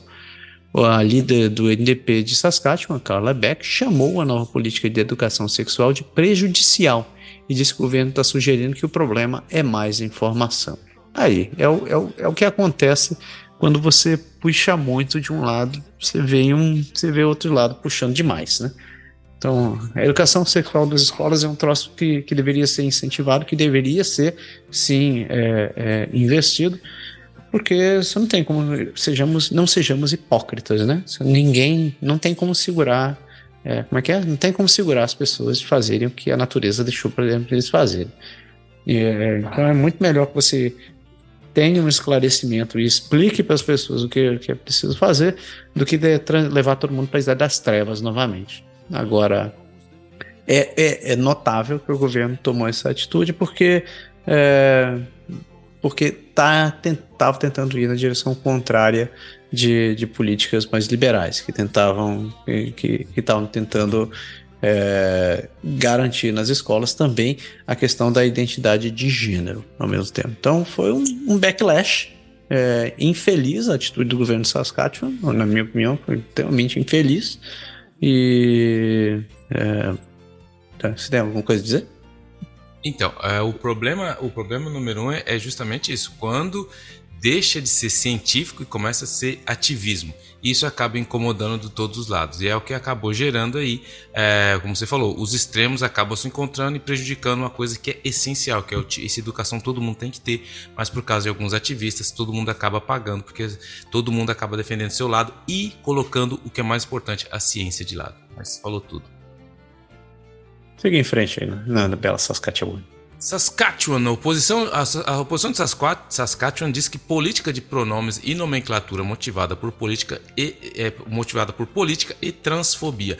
O ministro da Educação de Saskatchewan, Dustin Duncan, anunciou que os alunos menores de 16 anos devem obter permissão dos pais para alterar seus nomes e pronomes preferidos nas escolas. O NDP é, da oposição chamou esta política de transfóbica, dizendo que coloca em risco as crianças vulneráveis. A política segue a mudanças semelhantes anunciadas pelo governo de New Brunswick, que foram desencadeadas por reclamação dos pais. O líder do NPD de Saskatchewan, Carla Beck, disse que essa política foi criada pelo governo para resolver seus próprios problemas políticos e tem sido usada por outros partidos no Canadá e nos Estados Unidos. Saskatchewan também anunciou mudanças na educação sexual, proibindo o grupo de terceiros de se apresentarem nas salas de aulas e permitindo que os pais excluam seus filhos da unidade de sexualidade humana ensinada na escola. O NDP é, e os defensores dizem que essa política não proporcionará segurança aos estudantes queer. E é aí que dá o grande ponto que a gente estava falando. É, é, é, interessante porque a, essas políticas aí, elas é, é, muito simples. As pessoas estão querendo cuidar das suas famílias. Se é menos de 16 anos, não está não tá ainda pronto para isso, não tem que fazer, tem que escutar o que o pai está fazendo. Só que de, em nome de que. É, o, o, problema é, de novo, quando você chega e coloca um fato científico e você começa a discutir sobre o assunto, ah, porque é transfóbico, ah, porque isso aí vai. Não, não é. É só uma medida usada de maneira científica para que tenha resultado. Porque todo mundo sabe, não é, não é todo negócio de teoria de gênero, tem muitos especialistas que é contra, que falam não existe teoria de gênero, existe sexo masculino, sexo feminino, é isso que a biologia diz Não tem essa coisa de que o sexo é uma construção sexual, se você quiser de mãe. Não, não existe isso. Isso é uma loucura que inventaram aí, segundo os especialistas, e as pessoas estão tentando impor isso nas escolas. Só que tem que se ter um limite. Só que o problema é que quando as pessoas tentam debater sobre esse assunto, a primeira coisa que vem dos ativistas é: ah, você é um retrógrado. E não é. É simplesmente uma coisa que é muito simples de se entender. Eu, eu acho que, que o, o a questão a, a questão que está acontecendo ali é de novo, eu acho que é, que é uma questão de uma, uma pressão política tentando ser, tentando ser utilizada e, obviamente, o, o, os, os premiers, o, o, pessoal do governo, está tentando tomar partido da, da opinião pública. O, quem eu acho que acaba se ferrando nessa, nesse meio de campo são, são as crianças, no caso da, da escola ali. O que a escola deveria estar tá fazendo é que é é tá provendo uh, sei lá, um, um sistema de, de acompanhamento psicológico para as crianças, para poder fazer exatamente é, é, um aconselhamento mais clínico a respeito do que precisa ser feito e chegar no meio termo de, de tomar então, a atitude. Eu, eu, eu não sei até onde isso daqui, eu teria que falar, eu teria que conversar com um jurista para poder entender até onde é, essa questão, essa questão da, da, de você tentar mudar o seu pronome ou o seu nome, isso infringe os seus direitos, os, os seus direitos individuais. É, porque aqui você tem direito, a criança tem direito de ir para a escola, para ir no médico a partir dos 14 anos, você é atendido sozinho, né? Então, é, eu não sei como isso, como isso seria afetado também, mas eu sou um defensor de que é, não tem que ser nem, nem, nem um extremo nem um outro. Você tem que ter, tem que ter. É, é uma questão que precisa de um acompanhamento psicológico, precisa de um suporte para a criança, que você não vai simplesmente chegar um dia e, e dizer você tomou uma atitude. Porque, pô, eu não quero que seja banalizada essa questão. Né? E eu acho que esse é o medo que eu tenho, que muitas vezes essa questão de identidade de gênero acaba sendo banalizada, enquanto deveria ser ter, deveria ser ter é, dar atenção correta. E saindo, saindo de, de, de Saskatchewan, a gente chega no último pedaço das prévias, que é ali em Manitoba. Manitoba, onde é, a gente começa com o NDP, que prometeu disponibilizar creche de 10 dólares por dia durante o verão e feriados para crianças em idade escolar o Partido Novo Democrata anunciou um compromisso eleitoral para expandir a disponibilidade de cuidados infantis de 10 dólares por dia para incluir os dias em que as crianças em idade escolar não estão na sala de aula, como os meses de verão, final de semana e feriados. Atualmente, os pais e responsáveis pagam uma taxa de 20 dólares e 80 centavos nesses dias. O compromisso do NDP custaria 10 milhões de dólares anuais e vai além dos termos do plano federal. O NDP também se comprometeu a expandir o horário de acolhimento de crianças para ser mais flexível com os pais que trabalham em horários variáveis. Os, o, o PC de Manitoba já implementou a maior expansão dos cuidados infantis da, na história da província, com 2.600 novas vagas para a idade escolar. Os liberais de Manitoba criticaram o NDP porque ele fal, é, por, pela falta de detalhes existe uma eleição, está marcada para o dia 3 de outubro. Só um breve comentário. 10 milhões de dólares é grana pra cacete pra mim e pra ti. Assim, sem comentário. Mas 10 milhões de dólares vindo pra uma província, eu acho que é, é troco de pinga. Não, mas e outra, né, cara? Uma coisa que é para enfim legalizar, é, não é legalizar, harmonizar essa questão da, das creches de 10 dólares por dia, que aqui no Quebec já é assim. Pô, não, não, é possível que a gente não consiga harmonizar isso no Quebec, no, no Canadá inteiro, se, se, a gente conseguir fazer aqui no Quebec. Então, e dinheiro os caras estão jogando fora pelo jeito. Continuando aqui, ó, o NDP, de novo eles, eles prometem reduzir temporariamente o imposto sobre o gás se formar o próximo governo em Manitoba. O líder do NDP de Manitoba, Wab Kinew, anunciou que, se o seu partido for eleito no dia 3 de outubro agora, eles eliminarão temporariamente o imposto provincial sobre o gás. A redução fiscal permanecerá em vigor enquanto a inflação permanecerá elevada e o NDP está a, orçamentar 165 milhões de dólares para cobrir a redução do imposto sobre o gás durante um período estimado de seis meses. Com potencial para prolongar a redução fiscal no caso seja necessário por um período estimado, por, de, estimado de seis meses, o período mais longo. O plano do NDP foi recebido com reação mista, com o líder liberal Douglas Lamont criticando o conservador progressista eh, Cliff Cullen, dizendo que o governo optou por enviar cheques de acessibilidade diretamente às famílias. O NDP também propõe novas regulamentações sobre o preço de gás para impedir o comportamento anticoncorrencial. Mas aí que está interessante desse programa, que ele fala, nós vamos, quanto, por quanto tempo? Ah, seis meses e depois mais seis meses. Ou seja, assim, cara, vota na gente. A gente vai dar um alívio de vocês no máximo um ano, só que aí depois, irmão. Aí o cara fala: Não, mas eu prometi, mas era seis meses, agora mudou a situação. Então, quando os caras vêm com essas promessinhas pontuais, temporais, específicas, eu tenho minhas dúvidas. É. E ainda em Manitoba, veja só, a, primeira nação de Manitoba considera novas escavações após a escavação de uma igreja na busca de sepulturas não identificadas. A Pine Creek First Nation conduziu uma escavação em uma área sob a igreja católica na comunidade depois de encontrar 14 pontos preocupantes usando radar de penetração no solo. A escola foi administrada pela Igreja Católica Romana e funcionou de 1890 a 1969. Apesar dos vários itens é, recuperados durante a escavação, nenhum sugeriu evidência de restos humanos. A comunidade está agora discutindo o melhor caminho a seguir, inclusive se é necessário fazer novas escavações. Os resultados também não eliminam as experiências de abuso vividas pelos sobreviventes, e as pesquisas fazem parte do trabalho contínuo de compreensão do que estava acontecendo na escola e no sistema como um todo. Aconselhamento de saúde mental e apoio em crise estão disponíveis para as pessoas afetadas. Então, um, parabéns, porque as investigações continuam acontecendo né, para poder encontrar as vítimas uh, das escolas residenciais. É, mas a gente sempre lembra que é um fato muito triste na história desse país e um, fato que o, o, o, governo ainda não conseguiu se, se redimir. Foi feito. Não só o governo, mas todas as instituições estavam envolvidas. Né? E de novo o NDP aí com suas promessas é, é, eleitorais, porque a gente vai ter eleição recente agora, dia 3 de outubro, e eles estão dizendo que vão também congelar a tarifa da eletricidade de novo, por apenas um ano, depois a gente vê. O líder, de novo, Abi Kinil, anunciou o compromisso do seu partido de congelar as tarifas de eletricidade por um ano se vencer as eleições no dia 3 de outubro. Para fazer isso, eles planejam reduzir as taxas anuais que a Manitoba Hydro paga ao governo em 37,5 milhões de dólares e investir nos fundos de contingência do orçamento provincial. Eles também se protegem contra aumentos significativos nas taxas no futuro, continuando a reduzir as taxas anuais em 37,5 milhões de dólares. Os conservadores é, também alertaram que o congelamento das taxas de curto prazo causaria problemas ao longo prazo. E o líder liberal de Manitoba, Douglas Lamonte, disse que o DP não deveria ser celebrado para retirar menos dinheiro da Hidro, da Hidro Manitoba. Qualquer congelamento das tarifas não entraria em vigor até 2025 e 2026, no mínimo.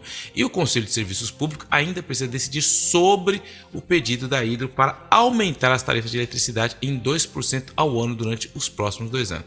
O NDP também se comprometeu a rescindir o projeto de lei 36, legislação do governo do Partido Conservador, que transfere a fixação das tarifas de eletricidade de um processo anual para um processo plurianual, ou seja, promessas, promessas e mais promessas. e para fechar as notícias de Manitoba, os liberais da província prometem negociar o imposto sobre carbono com os federais e criar um fundo verde de 300 milhões de dólares. O Partido Liberal de Manitoba anunciou um plano para criar um fundo verde é, de cerca de 300 milhões de dólares por ano para combater as alterações climáticas e negociar um novo acordo fiscal sobre o carbono com o governo federal, caso ele seja eleito neste ano. O fundo seria utilizado para restaurar habitats da vida selvagem, estabelecer estações de carregamento de veículos elétricos, oferecer retrofits para poupança de energia e muito mais. O partido também planeja aumentar a área das terras protegidas na província em 30% até 2030. Atualmente, o Manitoba é uma das únicas províncias do Canadá onde o imposto federal sobre carbono está em pleno vigor. O Partido Liberal prometeu retomar o controle dos fundos e garantir que o dinheiro está sendo gasto de forma adequada. Peraí, esse é o Partido Liberal ou esse é o Partido Verde? É, mano, todo mundo tem que falar um pouco de verdinho, né? Se quer ganhar a voto do, dos menininhos novos que vão salvar o mundo, os millennials, tem que falar que é verdinho. Caraca, ok. Eu não dá para saber mais o que é o Partido Verde. Me, me pergunto o que será a proposta do Partido Verde. Se eles estão com essa proposta. Espere tu verás. Oh, isso aí. E assim a gente fecha as prairies e, e, os no, e o norte e o oeste. E a gente, logo em seguida, a gente pega Ontário e Quebec.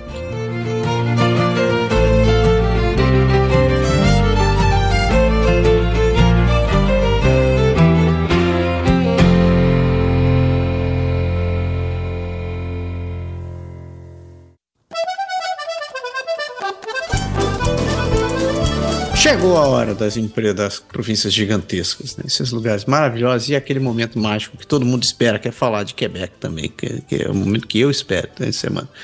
É, mas antes de falar de Quebec, a gente obrigatoriamente tem que passar por Ontário. Então, vamos falar um pouco de Ontário. A primeira notícia é complicada, né? para dizer de um mínimo. Porque um oficial da província de, da, da polícia de Ontário que foi anteriormente acusado de fraude no roubo dos objetos do grande Wayne Gretzky, agora abriu um processo de 6,3 milhões de dólares. O policial entrou com a ação contra o serviço da polícia de Brentford e, o seu conselho, é, e seu conselho após ser acusado de fraude e quebra de confiança relacionada a uma investigação sobre roubo de objetos de Wayne Gretzky da, da, da casa do pai da lenda do rock. As acusações foram posteriormente retiradas e o processo afirma que a investigação foi lamentavelmente inadequada e foi cegada pelo fato de estar relacionada à família Gretzky. O processo também afirma que a vida cotidiana do, do policial foi afetada pela, é, pela exa, exa, exa, não consigo falar as palavras, pelo exagero sobre, sobre a exposição ele também passou por depressão e ansiedade e que sua reputação foi prejudicada. A polícia de Ontário e a RCMP se recusaram a comentar o caso. Esse vai pro Bravo Champion, hein? Bravo Champion, mano. Pra quem não conhece, o Wayne Gretzky, meu, é o Pelé, o Romário, o Maradona, o, é o do nosso olha o filho dele aí, o nosso grande, nosso grande, grande jogador de hockey aí, representando aí o nosso Canadá. Grande Wayne Gretzky. Quem, quem rouba o Wayne Gretzky, mano? Mano, o cara tem que, tem que apanhar muito, velho. Eu não sei quem roubou as coisas do Gretzky, mas culparam o pobre do policial ali. Coitado. Polícia sempre salva por polícia, né? Sempre salva por polícia. Ontário aqui, ó. Ontário expandirá poderes de prefeito forte para cidades menores e lançará um fundo de incentivo à construção de casas de 1,2 bilhão de dólares. O primeiro-ministro, ele, o Doug Ford, anunciou que o governo de Ontário estenderá os poderes de prefeito forte a quase duas dúzias de cidades menores e está lançando um fundo de 1,2 bilhão de dólares para recompensar os municípios que cumpram as metas de construção de casas determinadas pela província. O objetivo é construir 1,5 milhões de casas até 2031, a, a fim de enfrentar a escassez de habitação a crise de acessibilidade e o rápido crescimento populacional. Os poderes que permitem um governo minoritário em questão de prioridades provinciais, incluindo habitação, foram criticados por alguns como antidemocráticos. Os municípios de, que demonstrarem progresso no cumprimento das suas metas habitacionais torna-se-ão elegíveis para financiamentos do programa denominado Fundo de Construção Mais Rápida. O fundo destina-se a ser utilizado para pagar infraestrutura que atenda às necessidades dos novos residentes. A Associação de Municípios de Ontário alertou que as mudanças podem deixar os municípios com falta de 5 bilhões de dólares e fazer com que os contribuintes paguem a conta. Então, assim, de novo, a gente sabe que vamos falar muito, vocês vão muito ouvir falar sobre essa questão da crise imobiliária, mas tem muita gente chegando, tem muita gente precisando comprar casa, tem muita gente precisando trocar de casa e não tem essas casas. Então, alguma coisa tem que ser feita e, claro, um bom político nunca perde uma oportunidade, seja ela na crise ou num bom momento. E o Fordinho, esse é malandro, velho, esse manja. Sabe a grande curiosidade sobre essas cidades que, que vão receber o poder de prefeito forte? Ela, muitas delas são coincidentemente na mesma área do Greenbelt. assim, uma, uma pequena coincidência. É, de coincidência em política, você tá ligado? Né? Claro, claro. Foi só, só um coração bom do Ford fazendo isso. Ainda em Ontário, funcionários da TVO abandonam o trabalho na segunda-feira após a paralisação das negociações. Dezenas de trabalhadores sindicalizados da emissora pública de Ontário abandonaram o emprego na manhã da segunda-feira após meses de negociações sobre os salários e o uso de contratos para preencher cargos permanentes. A Canadian Media Guild representa cerca de 70 jornalistas, produtores e trabalhadores da educação da organização que receberam aumentos salariais abaixo da inflação nos últimos 10 anos, incluindo 3 anos de congelamento salarial. O sindicato diz que os salários oferecidos estão bem abaixo do necessário para que os trabalhadores possam acompanhar o aumento do custo de vida. O Ministério da Educação deu, deu ordem para criar apenas empregos temporários na TVO, mesmo para trabalho permanente, o que o, o sindicato diz que não vai aceitar. Os trabalhadores uh, que estão em greve é, estiveram em piquete na manhã de segunda-feira em frente à sede da, da TVO em solidariedade. Ah, não, os trabalhadores do metrô, da rede de mercados metrô que estavam em greve, se juntaram aos funcionários da TVO em solidariedade. A Lei Provincial de Restrição Salarial de Ontário, a Bill 124, foi declarada inconstitucional no ano passado, embora a província tenha interposto recurso. Aí vai um pouco de, um pouco de memória para todo mundo, né? Primeiro contexto. Quem não conhece a TVO, a TVO deve ser uma das melhores emissoras do, do Canadá. Se não for, a melhor. O que eu conheço deve ser a melhor. Conteúdo deles é o equivalente ao que a gente tinha com a TV Cultura no, no Brasil. Então, um conteúdo de altíssima qualidade, esse muito bem feito, é, investido por pesquisadores, por, por, por, por, profissionais de educação. O material deles é usado em escolas em, em Ontário e é, é ridículo que esses profissionais não tenham seu trabalho reconhecido de forma financeira.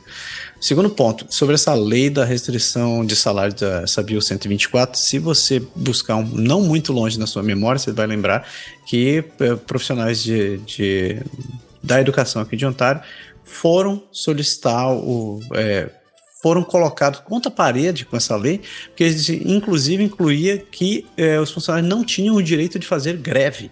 Né?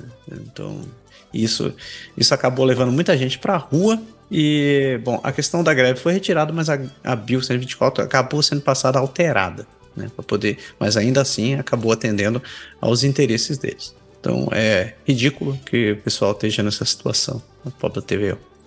É, cara, e, e se as grandes salas de imprensa, os grandes canais que são privados estão sofrendo, imagina o resto, né? Enfim, muito triste isso daí. Principalmente quando a gente precisa de uma televisão de qualidade. Como Porra, essa. nem me fale. Nem a cultura no Brasil. Enquanto a cultura com os grandes programas e grande, é, é, a grande biblioteca de programações era negligenciada para programas como uns que eu não vou nem citar porque tem muita gente que gosta, mas enfim. Vamos lá. Dois presos após um drone carregado com contrabando é interceptado perto da prisão de Kingston.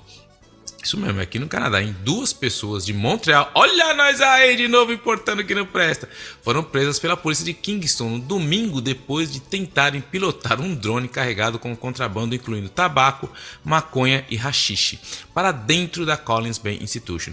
O contrabando valia 100 mil dólares. Os sindicatos oficiais corre, corre, correcionais do canadense descreveu a situação como uma emergência e, e uma, uma séria ameaça à saúde e segurança dos agentes correcionais. O serviço correcional comprometeu-se a gastar 6 milhões de dólares na instalação de radares em seis instalações até março, mas eh, tinha prometido fazer isso até março de 2022, mas até agora só, in, só foi instalado um, num local do Quebec. As duas pessoas presas foram acusadas de entregar contrabando a um presidiário, distribuir mais de 30 gramas de cannabis e, e, e inferiram mais de 5 mil dólares de, de, de multa. É, e ainda teve posse de arma e o jovem de 29 anos foi adicionalmente acusado de cinco acusações de não cumprimento de uma liberação. Ou seja, o cara já estava enrolado, ainda vai pilotar o drone lá. E uma acusação de obstrução e de um oficial de paz. Então, ou seja, os caras saem daqui de Quebec, vão até tar fazer o quê? Vão pilotar drone, né? O cara é piloto, piloto, piloto de quê? De drone, meu. Eu coloco lá, só o cara pôr a mão pra fora da cela, eu deixo na mão do cara a paradinha. É brincadeira, meu mano. Que maravilha, velho. Nossa senhora. Uh, ainda em Ontário, os caras foram pilotar drone pra polícia, né? Ainda em Ontário, o chefe do gabinete do, do, ministro da Habitação de Ontário renuncia em meio a controvérsia no Cinturão Verde. Olha aí, alguém, algum, alguém com bom senso. A controvérsia medida do governo de Ontário para abrir milhares de hectares de terra protegida do Cinturão Verde para desenvolvimento habitacional resultou na demissão do chefe do gabinete do ministro da Habitação, Ryan Amato. Uma investigação do auditor-geral descobriu que a Amato selecionou 14 dos 15 locais que foram finalmente removidos do cinturão verde e a maioria foi escolhida após sugestões de desenvolvedores que o pressionaram pessoalmente. Os líderes da oposição mede, é, pedem a demissão do ministro da Habitação, Stephen Clark, ele, e que o governo reverta a decisão de pavimentar o cinturão verde a Polícia Provincial de Ontário pediu ao RCMP que assumisse o potencial investigação sobre a troca de terras do, no Greenbelt. E o comissário da Integridade também está considerando um pedido para investigar se a Mato violou alguma regra. Hum. É, mano. Hum. Pagou? Beleza, velho. Deixa o cara usar o barato lá, mano. O importante é pagar. Pagou. É amigo do Ford? É. Então tá tudo certo. cara, é muita patuscada. É muita patuscada. Continuando aqui, ó. Ontário oferece dinheiro a unidades de saúde pública que se fundam voluntariamente. O governo de Ontário oferecerá financiamento às unidades de saúde pública que se fundirem voluntariamente, sendo o financiamento único determinado caso a caso. O governo também aumentará o financiamento básico das unidades de saúde pública em 1% ao ano durante os próximos três anos e reverterá os cortes numa forma de financiamento de saúde pública, voltando a ser responsável por 75% dos custos da saúde pública. Essas mudanças fazem parte de uma abordagem de longo prazo à saúde que clarifica funções e responsabilidades. Ou seja, todo mundo, a gente já tem a crise imobiliária e a gente continua falando da grande grande crise da saúde. E pelo jeito a gente vai continuar falando muito por isso por aqui. A sugestão do governo é assim: tá faltando médico, bom, a gente junta os lugares para ficar com menos gente. Assim a gente fica com menos médico ainda. Parabéns. Muito bom. Essa daqui é para me deixar, para me tirar do sério, porque 14 baleias e um golfinho morreram em Marineland desde 2019. O parque temático Marineland em Ontário, 15 mamíferos marinhos morreram desde 2019, incluindo 14 baleias beluga que estavam lá. 12 das mortes das belugas ocorreram em um período de dois anos. As autoridades provinciais levantaram preocupações sobre a qualidade da água do parque e declararam que todos os mamíferos marinhos estavam em perigo. O parque está sujeito a uma longa investigação de bem-estar animal desde janeiro de 2020 e os inspetores do Serviço de Bem-Estar Animal estiveram no parque pelo menos 160 vezes. O parque fez mudanças, como não permitir mais a alimentação pública das belugas e encurtar o show dos golfinhos e leões marinhos. Existem 37 belugas no parque e o, e o Ministério do Procurador-Geral diz que as questões sobre a causa da morte dos mamíferos marinhos deveriam ser direcionados à Marineland. Os defensores da produção dos animais criticaram a falta de informação divulgada pelo órgão é, e o governo está atualmente analisando suas práticas de comunicação. Cara, eu já dei a solução para isso. Fecha Marineland. Fecha esse negócio, velho. Tipo, não quer fechar? Deixa o parque de diversão lá funcionando. Mas não precisa deixar os bichos. O que, que uma baleia faz no meio de Ontário, velho? O que, que um diabo de uma baleia. E para que estão fazendo o diabo da baleia fazer piruetas? Assim, fecha esse lugar. Não precisa, não precisa desse troço. Então, e nem o que fala. E agora a gente chega na parte que importa nesse programa. É, é nóis. Chegamos no Quebec, na Belle Provence. E aí, Pé, come, começa, começa quebrando pau. Então, cara, teve um problema sério aí, porque dois acrobatas caíram no palco do Circo de Soleil de Montreal e cancelando o show da sexta-feira. Dois acrobatas caíram do palco durante uma apresentação do Circo de Soleil na noite da sexta-feira e foram levados ao hospital, onde foram liberados posteriormente. As apresentações de sábado e domingo ocorreram conforme planejado, e os clientes que compraram seus ingressos diretamente no Circo de Soleil serão automaticamente creditados. Houve vários acidentes envolvendo artistas no Circo Soleil no ano passado, incluindo uma morte em 2018 e uma lesão, uma lesão em 2016. O público teria sido respeitoso durante o incidente na sexta-feira. Velho, pra você que não conhece ou ainda não foi, vale muito a pena ir no Circo Soleil. Mas os caras, meu, os caras, sabe, eles, eles vivem tem um limite, aí cada show os caras colocam o limite mais dois metros para cima, cara. que é uma loucura, velho. Os caras fazem cada coisa que você fala, mano. E, infelizmente, dois caras. Mas também, também, tá tudo certo, os caras vão voltar nas paradas aí. Que bom, que bom. Eles investem bastante em segurança, né? Apesar do troço ser insano, mas é. Ainda no Quebec, um turista italiano diz que foi envenenado por água de torneira na reserva da vida selvagem de Quebec. Emiliano Puccini, seu parceiro e sua filha de oito meses ficaram doentes depois de beber água da torneira na reserva da vida selvagem de Matan, em Quebec. Pitinin adoeceu gravemente depois de beber mais água, beber água da torneira e após investigação mais aprofundada, descobriu-se que a CEPAC havia usado água sanitária para desinfetar o seu poço, mas não havia colocado sinais de alerta. Ele foi para o hospital e foi levado às pressas para o hospital de Rimouski para mais exame. E agora está pensando em processar a CEPAC por não ter avisado a ele e a sua família que a água não era potável. Ele apresentou uma declaração à Surrete de Quebec e está acompanhando seu médico na Itália para compreender todos os efeitos da contaminação. Acho que alguém mais vai concorrer pro Bravo Champion essa semana, hein? É, da CEPAC. Pô, cara, eu vou direto nos parques da CEPAC, cara. É super bem. Eu não sei quem foi o Bravo Champion, mas é super bem controlado. Tudo tá lá, as informações. Tem lá onde tá escrito água potável, água não potável. Alguém aí, mano. O, o, o cara, o cara, tipo, acho que o cara chegou. Eu tenho que colocar a placa. Ah, vai dar nada, não. Amanhã eu coloco, pronto. Aí o Pitini foi lá tomar água, zoou toda a parada aí. Ô, Pitini. Foi, mas... Excuse, excuse, Amit. Excuse. O novo plano de segurança rodoviária de Quebec inclui multas mais rigorosas e velocidades reduzidas e maior vigilância. O governo de Quebec anunciou um plano de 180 milhões de dólares para reduzir o número de acidentes rodoviários e suas gravidades, especialmente em zonas escolares. O plano inclui multas duras para infrações contra pedestres e ciclistas, velocidades reduzidas em zonas escolares, mais radares fotográficos, sinalização melhorada e investimentos adicionais para os municípios realizarem projetos de segurança. O plano é inspirado na estratégia Visão Zero adotada pela primeira vez na Suécia para eliminar todas as mortes e ferimentos graves no trânsito. O governo também planeja aumentar as multas e os pontos de demérito para certas infrações, exigir mais formação para obter uma licença de transporte comercial classe A e lançar uma grande campanha de segurança rodoviária.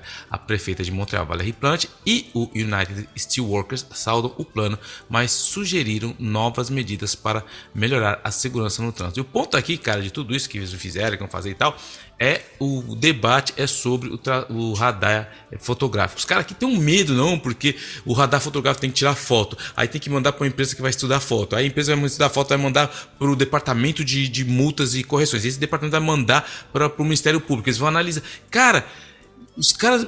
É lógico que, cara, você colocou a multa lá, vai automaticamente, o radar, o cara vai ter uma repressão. Não adianta ficar o cara, o polícia lá, com aquele é, secador de cabelo dele lá apontando. Não tem jeito, coloca o radar. É que nem, cara, eu fui para São Paulo em março, pro Brasil em março no casamento da minha sobrinha.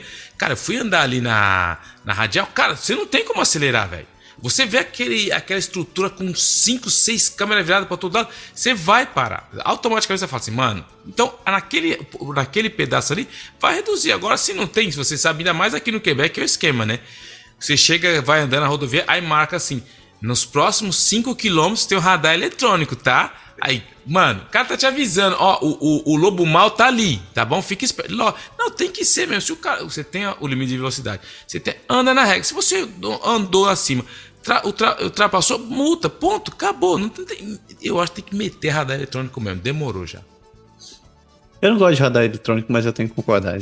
Eu moro numa rua que é para começar, essa rua não deveria existir, porque o limite dela é 70 km por hora. Velho, eu tô numa, num subúrbio. De onde já se viu esse negócio ficar andando 70 km por hora? Mas não é raro, de madrugada, os caras passarem a 120 aqui nesse troço, velho. Eu já falei, coloca um diabo de um radar nesse negócio. Na pior das hipóteses, o cara vai ficar recebendo fotinho em casa. É, acabou.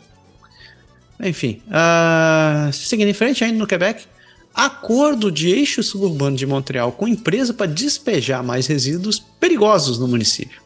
A cidade de Blainville rejeitou por unanimidade um acordo com uma empresa americana para ampliação de um aterro de resíduos perigosos no município. O acordo teria permitido à empresa Stablex enterrar o dobro da quantidade de resíduos, quatro vezes o volume do Estádio Olímpico de Montreal. Metade dos materiais perigosos vem de Ontário e do Nordeste dos Estados Unidos. Foram levantadas preocupações sobre o plano de despejar mais resíduos perigosos no subúrbio, uma vez que invadiriam zonas úmidas e, e as terras em questão incluem 54 hectares de floresta e 9 hectares de zonas é, úmidas. Né, pântano e afim. Autoridades eleitas, cidadãos e sindicatos dos produtores agrícolas manifestaram há vários meses a sua oposição ao projeto da expansão.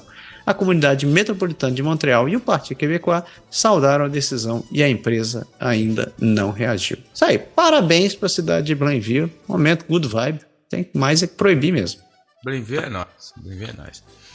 Ministério da Saúde do Quebec recomenda dose de reforço da Covid-19 para pessoas vulneráveis neste outono. Não acabou ainda, gente, ela está por aí. O Ministério da Saúde e Serviços Sociais do Quebec recomendou que indivíduos vulneráveis e em risco recebam uma dose de reforço da Covid-19 neste outono.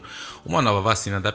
Só fazer um parênteses: o outono já foi, começou em março e está até agora, tá? Então a gente não teve, não teve verão, a gente pulou do inverno, entendeu? Aí a gente teve inverno, primavera Aí já teve inverno de novo. Então, já teve outono, na verdade. Pulou do, da primavera para outono. Uma nova vacina adaptada às novas variantes está é, em processo de aprovação pela Healthcare Canadá e está disponível em outubro. A dose de reforço é especialmente importante para pessoas do grupo de alto risco que nunca tiveram uma infecção por Covid-19. Os kits de teste rápido para Covid-19 continuam disponíveis gratuitamente à população em geral nos centros de vacinas e rastreios, podendo também estar disponíveis nas escolas, nos serviços educativos de acolhimento de crianças. Então, ou seja, fique esperto, Covid-19 não acabou e o verão não chegou de novo. Eu fiz uma ligação entre a Covid e o verão que não veio, mas beleza, é isso aí. E a última da nossa lista de Quebec aqui diz que o Quebec vai proibir celulares em sala de aula nas escolas públicas. O ministro, o ministro da Educação de Quebec, Bernard Cainville, propôs ao gabinete uma diretriz para proibir o uso de celulares em todas as salas de aula das escolas públicas.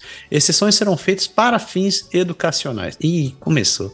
Ontário implementou uma proibição semelhante em 2019 e Quebec está seguindo o exemplo. Michael Vaden, professor de estudos sociais, fica aliviado ao saber da proibição, mas acredita que são apenas palavras e não serão eficazes. A chefe da, da Federação do Comitê de Pais de Quebec, Melanie Laviolette, concorda que os telefones podem ser uma distração e devem ser limitados, mas em última análise a decisão deve ser tomada pelos conselhos de administração locais. E aí, Pê? Velho, os caras desse sindicato, o sindicato tem hora que eles parece que eles são a favor da desgraça ali. Cara, todo mundo sabe que, ah, porque isso é da administração local. Não, se não sair uma diretriz, não vai funcionar. Porque o cara vai lá estudar. Onde você já viu o cara estudar, olhando, aí fala, ai, meu filho é ansioso. Lógico, o moleque fica ali com o celular na mão. O professor fala, fica plic-lum, plic-lum, aquela coisa colorida. E, cara, não tem que ter cabo. Mano, simples. A gente estudou, não existia celular, entendeu? Ninguém morreu. O pai de ninguém chegou lá e ficou sabendo da morte do filho três dias depois. Então, não existe nada, nada, a não ser, claro, que seu filho tenha realmente uma condição específica que, enfim, mas 99,9% das pessoas não vai morrer se não ficar com o celular na mão durante a aula. Não vai. E vai ajudar a vida do professor. Só que tem uma coisa. Não pode pensar só no no celular. Tem que ser todos os aparelhos eletrônicos. Porque, por exemplo, a galera hoje com relógio é, inteligente. Tem um monte de coisa no relógio inteligente que você não precisa estar. Tá? Você pode. Não estou pegando o celular, mas estou recebendo tudo aqui no, no, no, relógio. Tem essas coisas também. Tem, tem relógio inteligente. Tem, tem, tem, um monte de gadget aí que você pode utilizar. O, o, o próprio videogame. Às vezes o cara tá ali com o videogame lá. Então, assim, tem que proibir tudo que é eletrônico. A aula é pro cara chegar lá ia falar uma coisa, mas me irrita. Mas pro cidadão sentar a bunda na cadeira lá e prestar atenção no que o professor está falando. E ponto. E um exemplo maior vem dos pais, porque uma coisa que me irrita, não estou julgando ninguém, mas é dos pais que falam, pá, mas o professor também deixa a mole. Aí você vai na casa do cara, o cara tá com a cara no celular, a mulher dele tá com a cara no tablet, tá com um tablet na criança de 3 anos, porque o cara quer paz. Aí depois você chegar na escola e fala, pô, mas a escola não faz nada, né, meu? Pô, a escola, meu, pô, deixa o moleque com tablet. Você também deixa, irmão. Você quer tua paz, aí você fala, ah, o moleque tá.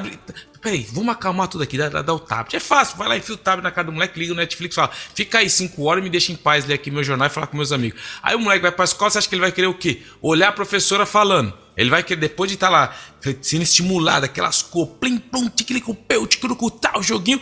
Aí o moleque, não, você senta aí, abre esse negócio de papel aí, que tem um monte de página que chama livro, entendeu? Pega esse negócio aqui, que é feito dificilmente com uma, da árvore, que chama lápis, e presta atenção no que eu tô falando. Vai prestar? Não vai, irmão, não hum. vai. Faça a sua parte. Faça a sua parte.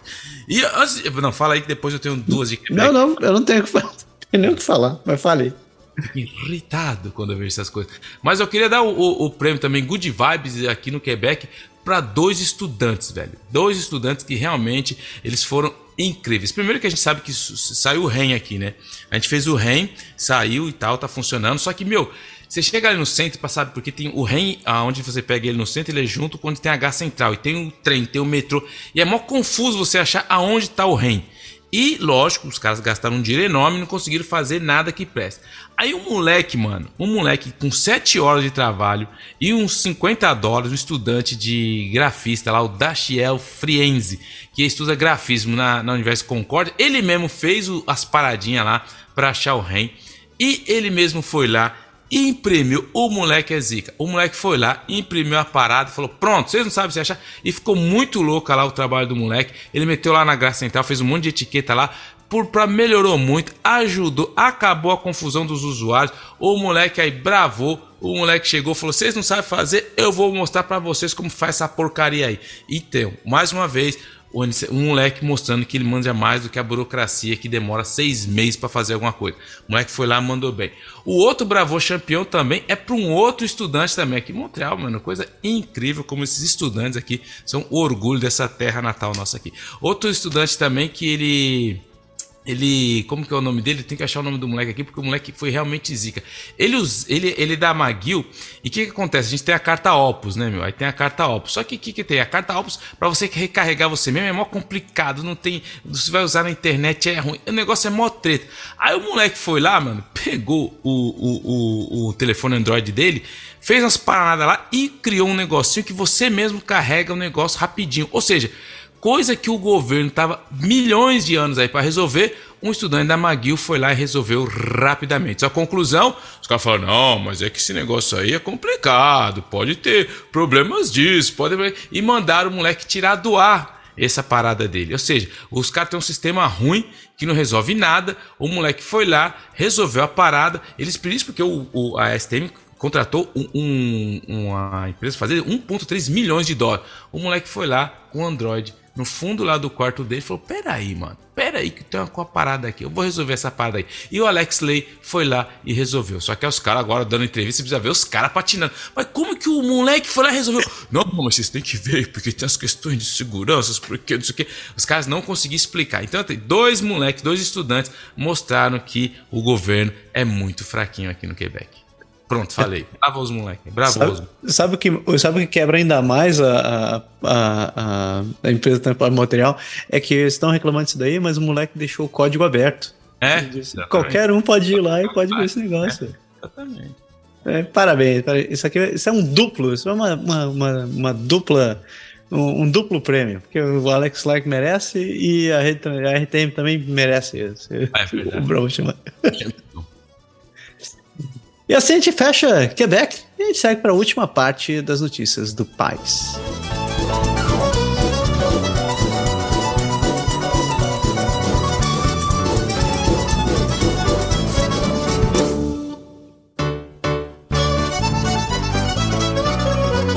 Chegamos nas Atlânticas e agora é hora de ver o que, está rolando por aí. Primeiro, esse aqui vai ser uma semana cheia de bravões campeões. A gente começa em Newfoundland Labrador que é um mestre de xadrez de lavrador foi pego de surpresa ao decidir proibir uma mulher trans de competir em eventos. Morgan Mills, de Happy Valley Goose Bay, se tornou a primeira mulher transgênero a representar o Canadá no xadrez internacionalmente. Ela foi recentemente surpreendida pela decisão da Federação Mundial de Xadrez de proibir homens e mulheres transgênero de competir em eventos oficiais sem prova do seu gênero. A decisão foi recebida com críticas do grupo de defesa, defensores do direito dos transgêneros. O Mills está buscando esclarecimentos da federação sobre quais provas são necessárias para competir nos eventos para o gênero que eles identificam e que a decisão significará que o currículo dela e dos outros jogadores. A decisão pode impedir jogadoras como Mills de competir em eventos femininos por até dois anos. Mills acredita que ainda há lugar para o futebol feminino se sustentar por si só, pois oferece um espaço acolhedor e confortável e seguro para mulheres competirem no esporte. Velho, sério, assim, nós estamos falando de xadrez. Primeiro, por que, que tem que ter categoria masculina e feminina em xadrez, velho? Você está querendo dizer que A semana passada você me veio com o peso da bola do a bola do bola de tênis. Essa daí eu ainda tô tentando entender, porque eu inclusive tem uma amiga que joga tênis que a mulher é um monstro. Eu nunca vou conseguir bater igual ela, imagina. Mas enfim. É, mas xadrez, o que, que, você vai querer dizer? Ah, não, tem que ter categorias diferentes, porque o cérebro das mulheres é diferente do cérebro dos homens. Ou a mulher mexe o peão para direita da maneira diferente dos homens. Me diga qual, onde, qual o embasamento para ter gênero para você competir no xadrez? Não sei. Estou... E aí entra a coisa mais estúpida ainda que eu não consigo entender. Se, se o xadrez, beleza, xadrez não é nada físico, você pode. Qual que é a diferença do cara jogar com os caras? Se, se, por que você. Ah, agora eu quero jogar com as mulheres. É, assim, tudo errado nesse, nesse contexto aí, porém tem uma coisa que eu acho, assim, não falando do xadrez especificamente, mas no esporte em geral, eu acho que, como tem sido feito em muitas federações, tem que proibir realmente de homens estrangeiros disputar com mulheres. Teve aqui no Canadá, é, recentemente, um, um, uma competição de levantamento de peso e tinha uma mulher, um homem, na verdade, biologicamente é um homem, que agora se identifica como mulher ele, e ele competia, competia entre as mulheres. O que aconteceu? Ele quebrou o recorde das mulheres. Nossa, óbvio, né? Aí o pior não foi isso. Ele, é, ele bateu o recorde das mulheres e depois ainda fez um vídeo tirando barato. Que não entende como que as mulheres não conseguem bater esse recorde. Então, assim, é esse tipo de coisa que reforça ainda mais a coisa. Tá vendo? O cara vai lá, fala é. que é mulher e compete com as mulheres e fica tirando barato da mulherada. E aí que eu fico me perguntando, onde está aquele feminismo, né, puritano que, que tá procurando, enfim, seja um outro detalhe, mas tudo muito zoado nessa parada aí. É, em tempo, né? Não quer dizer que, que pessoas trans não podem competir. É muito ah, pelo contrário. Pelo contrário. Só que, Agora... cara, eu acho que precisa ter um pouco de bom senso nessa parte, né? Eu, eu, eu até sugeri para um, um amigo meu, eu acho que é, certos esportes você deveria ser baseado em critérios um pouco mais científicos, como por exemplo, densidade, densidade muscular, você deveria ter concentração de estamina, concentração de, de certos hormônios, porque daí você consegue paridade, né? parear, né? Por exemplo, pode pegar eu posso estar competindo com uma mulher de, de, de igual para igual. Eu só ver quais são, qual é a minha habilidade, qual é a minha composição física e eu compito, eu compito com qualquer um. Mas é, whatever, né? Saindo dali, chegamos no Brunswick, que é um novo instituto de pesquisa da universidade foca na inteligência artificial de rápido crescimento. A Universidade de New Brunswick anunciou um novo instituto de pesquisa em ciência de dados e inteligência artificial que vai reunir professores de todas as disciplinas para colaborar na pesquisa de IA e ciências de dados. O ex-primeiro-ministro da província e benfeitor do Instituto McKenna, Frank McKenna, disse que as empresas não serão capazes de permanecer competitivas sem incorporar a inteligência artificial. O Instituto também trabalhará com o Centro de Inteligência da Universidade de Moncton e o Instituto McKenna ajudará a garantir que a pesquisa seja focada nas mãos de empresários. Hum. Erin Barrett, CEO de da Eigen Innovations, com sede em Fredericton, acredita que as empresas que não adotarem tecnologia nos próximos 3 a 5 anos serão desafiadas como organizações competitivas. E o McKenna acredita que a tecnologia de IA vai permitir que regiões menores, como o New Brunswick, concorram com o resto do mundo. Isso aí, tem que, tem que incentivar mesmo. Viu só, Quebec fez isso, olha, virou centro de pesquisa mundial. Quebec dando aula aí, isso é nóis. E agora Nova Scotia?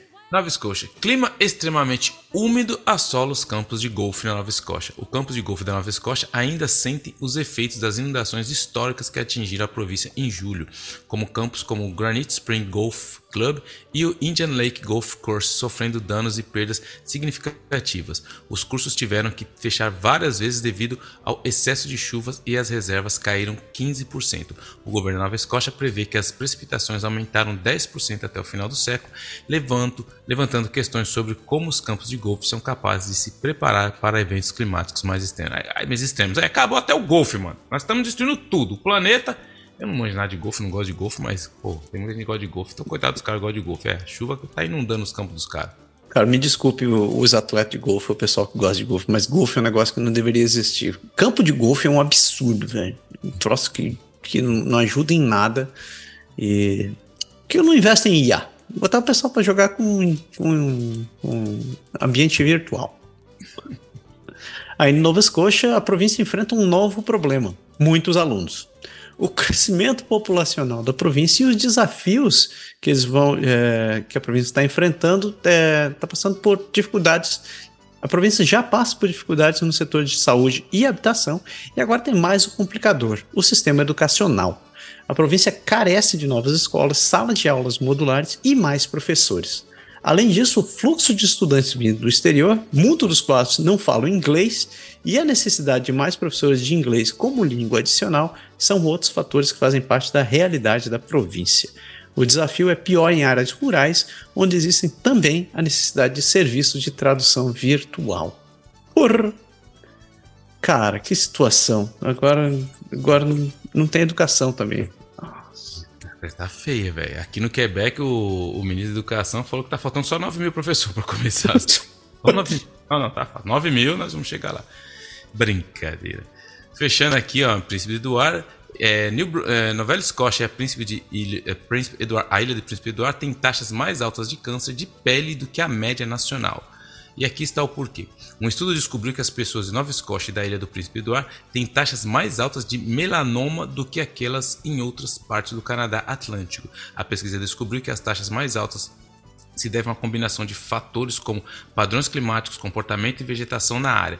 A recomendação é usar proteção solar, incluindo roupas e protetor solar quando estiver ao ar livre e reaplicar o protetor solar com frequência ao ar livre, se estiver nadando ou suando muito. O, o estudo também sugere que os governos deveriam remover os impostos sobre protetor solar e torná-los uma dedução fiscal corporativa para os empregadores comprarem itens de proteção solar para seus funcionários. Aí já já cagou tudo, né? Mas, nossa, agora vai ter que. Enfim, enfim até que o estudo explica o negócio de falar que o. Porque esse é o problema tudo tem que ser o governo que tem que resolver. O cara vai lá, faz o estudo, falou, mano, tá aqui o problema, tá aqui a causa, tá aqui a solução. Aí o que, que o político faz? Não, mas peraí, então tem que mandar o governo ter uma eh, dedução fiscal corporativa. Não, velho, não, não é assim que funciona. Não, não, não e não. Pronto. Você sabe por quê? Por que, que o pessoal tem mais câncer de pele lá? Eu tava, tava vendo um comentário de um cara. Porque, basicamente, o que, que acontece lá, né? O pessoal trabalha muito fora. Então é, é na agricultura e com a pesca. Hum. E, a, e a composição do pessoal que mora ali é basicamente branco. Então, os brancos são naturalmente mais, mais predispostos a desenvolver melanoma. Aí fizeram, ah, por que, que o pessoal ali de, de, das províncias do meio aí não tem isso? Eu disse, porque tem muita mistura com o nativo ali e tem, tem muita gente vindo de fora. E aí ele fala, Zé, sorry, né? Que pena. Pena saber isso daí, mas use protetor solar. Essa é uma dica que vale para todo mundo. Use protetor solar.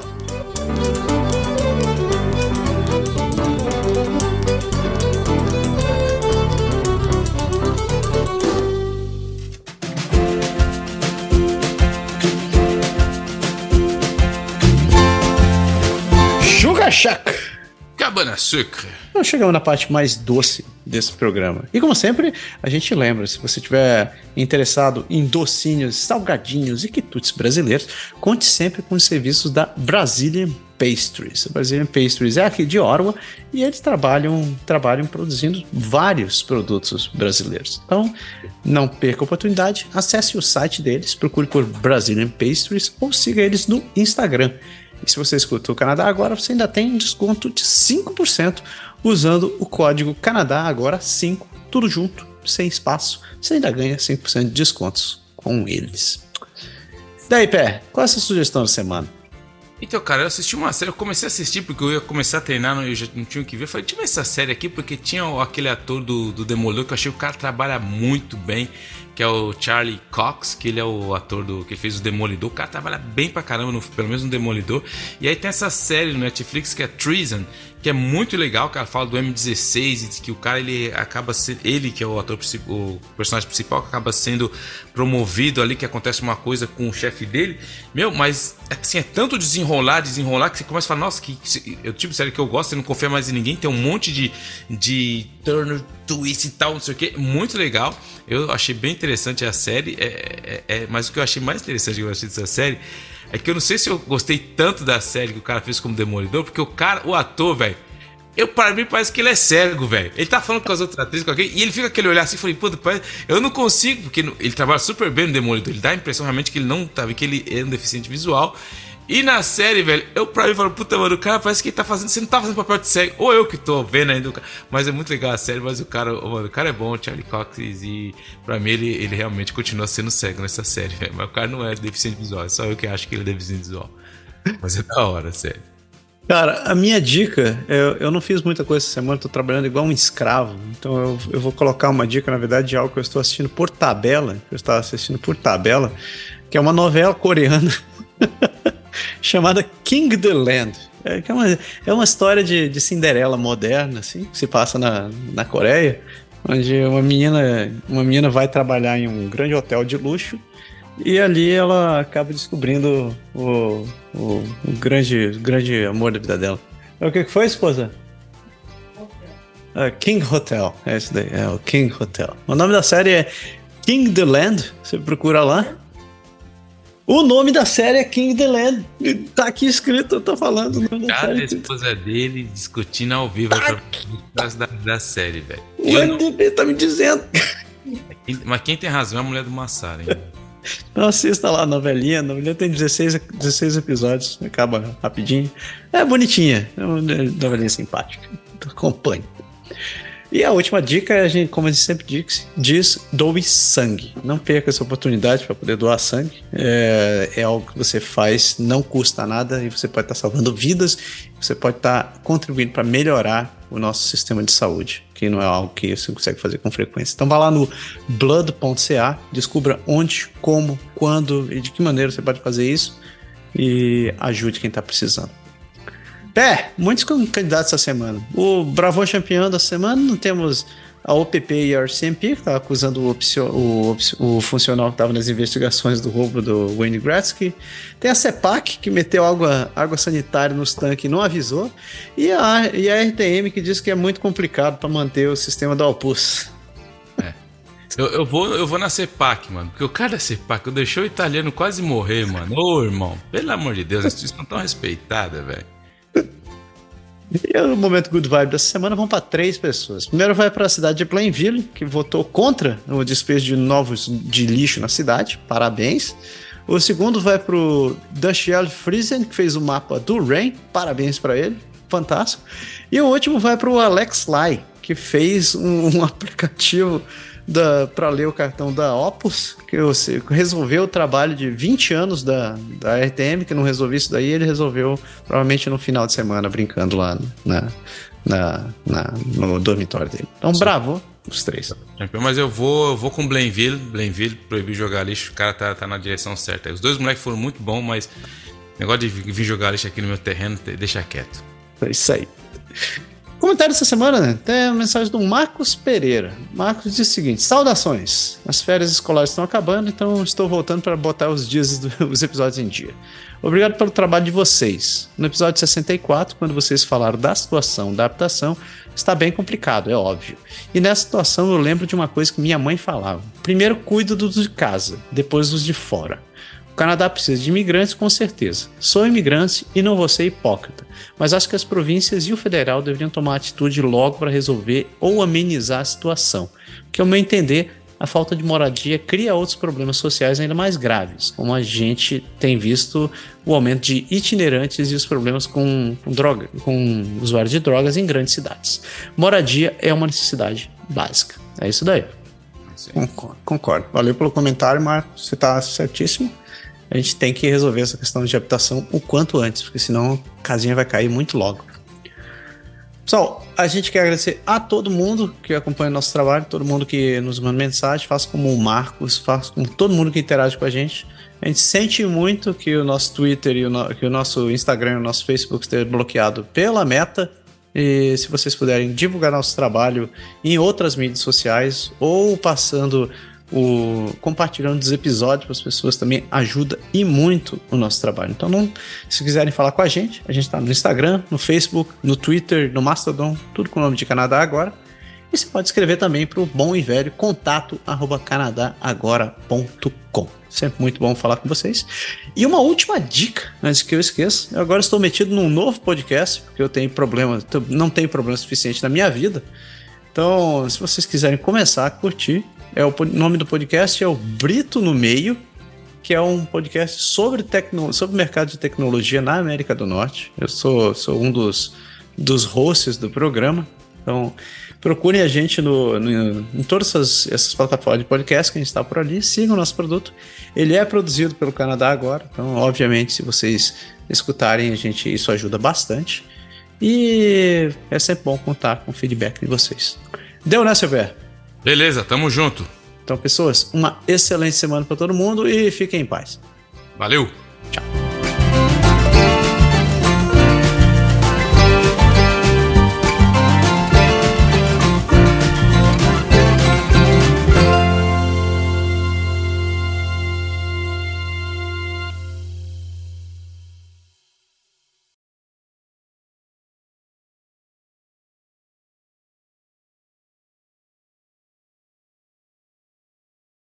E lá vamos nós. Pode acontecer um dia que a terra, o ar e as águas venham a se tornar letais para toda e qualquer forma de vida.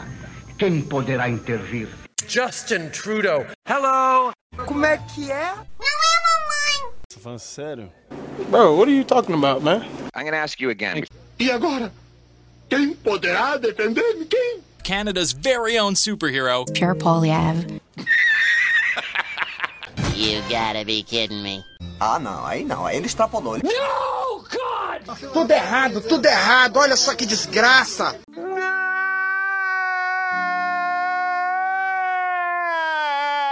Caracas, meu. Nossa senhora. Relaxa. Stop it. Get some help. Bora. Que diabo é isso? Chega! Pode ir embora.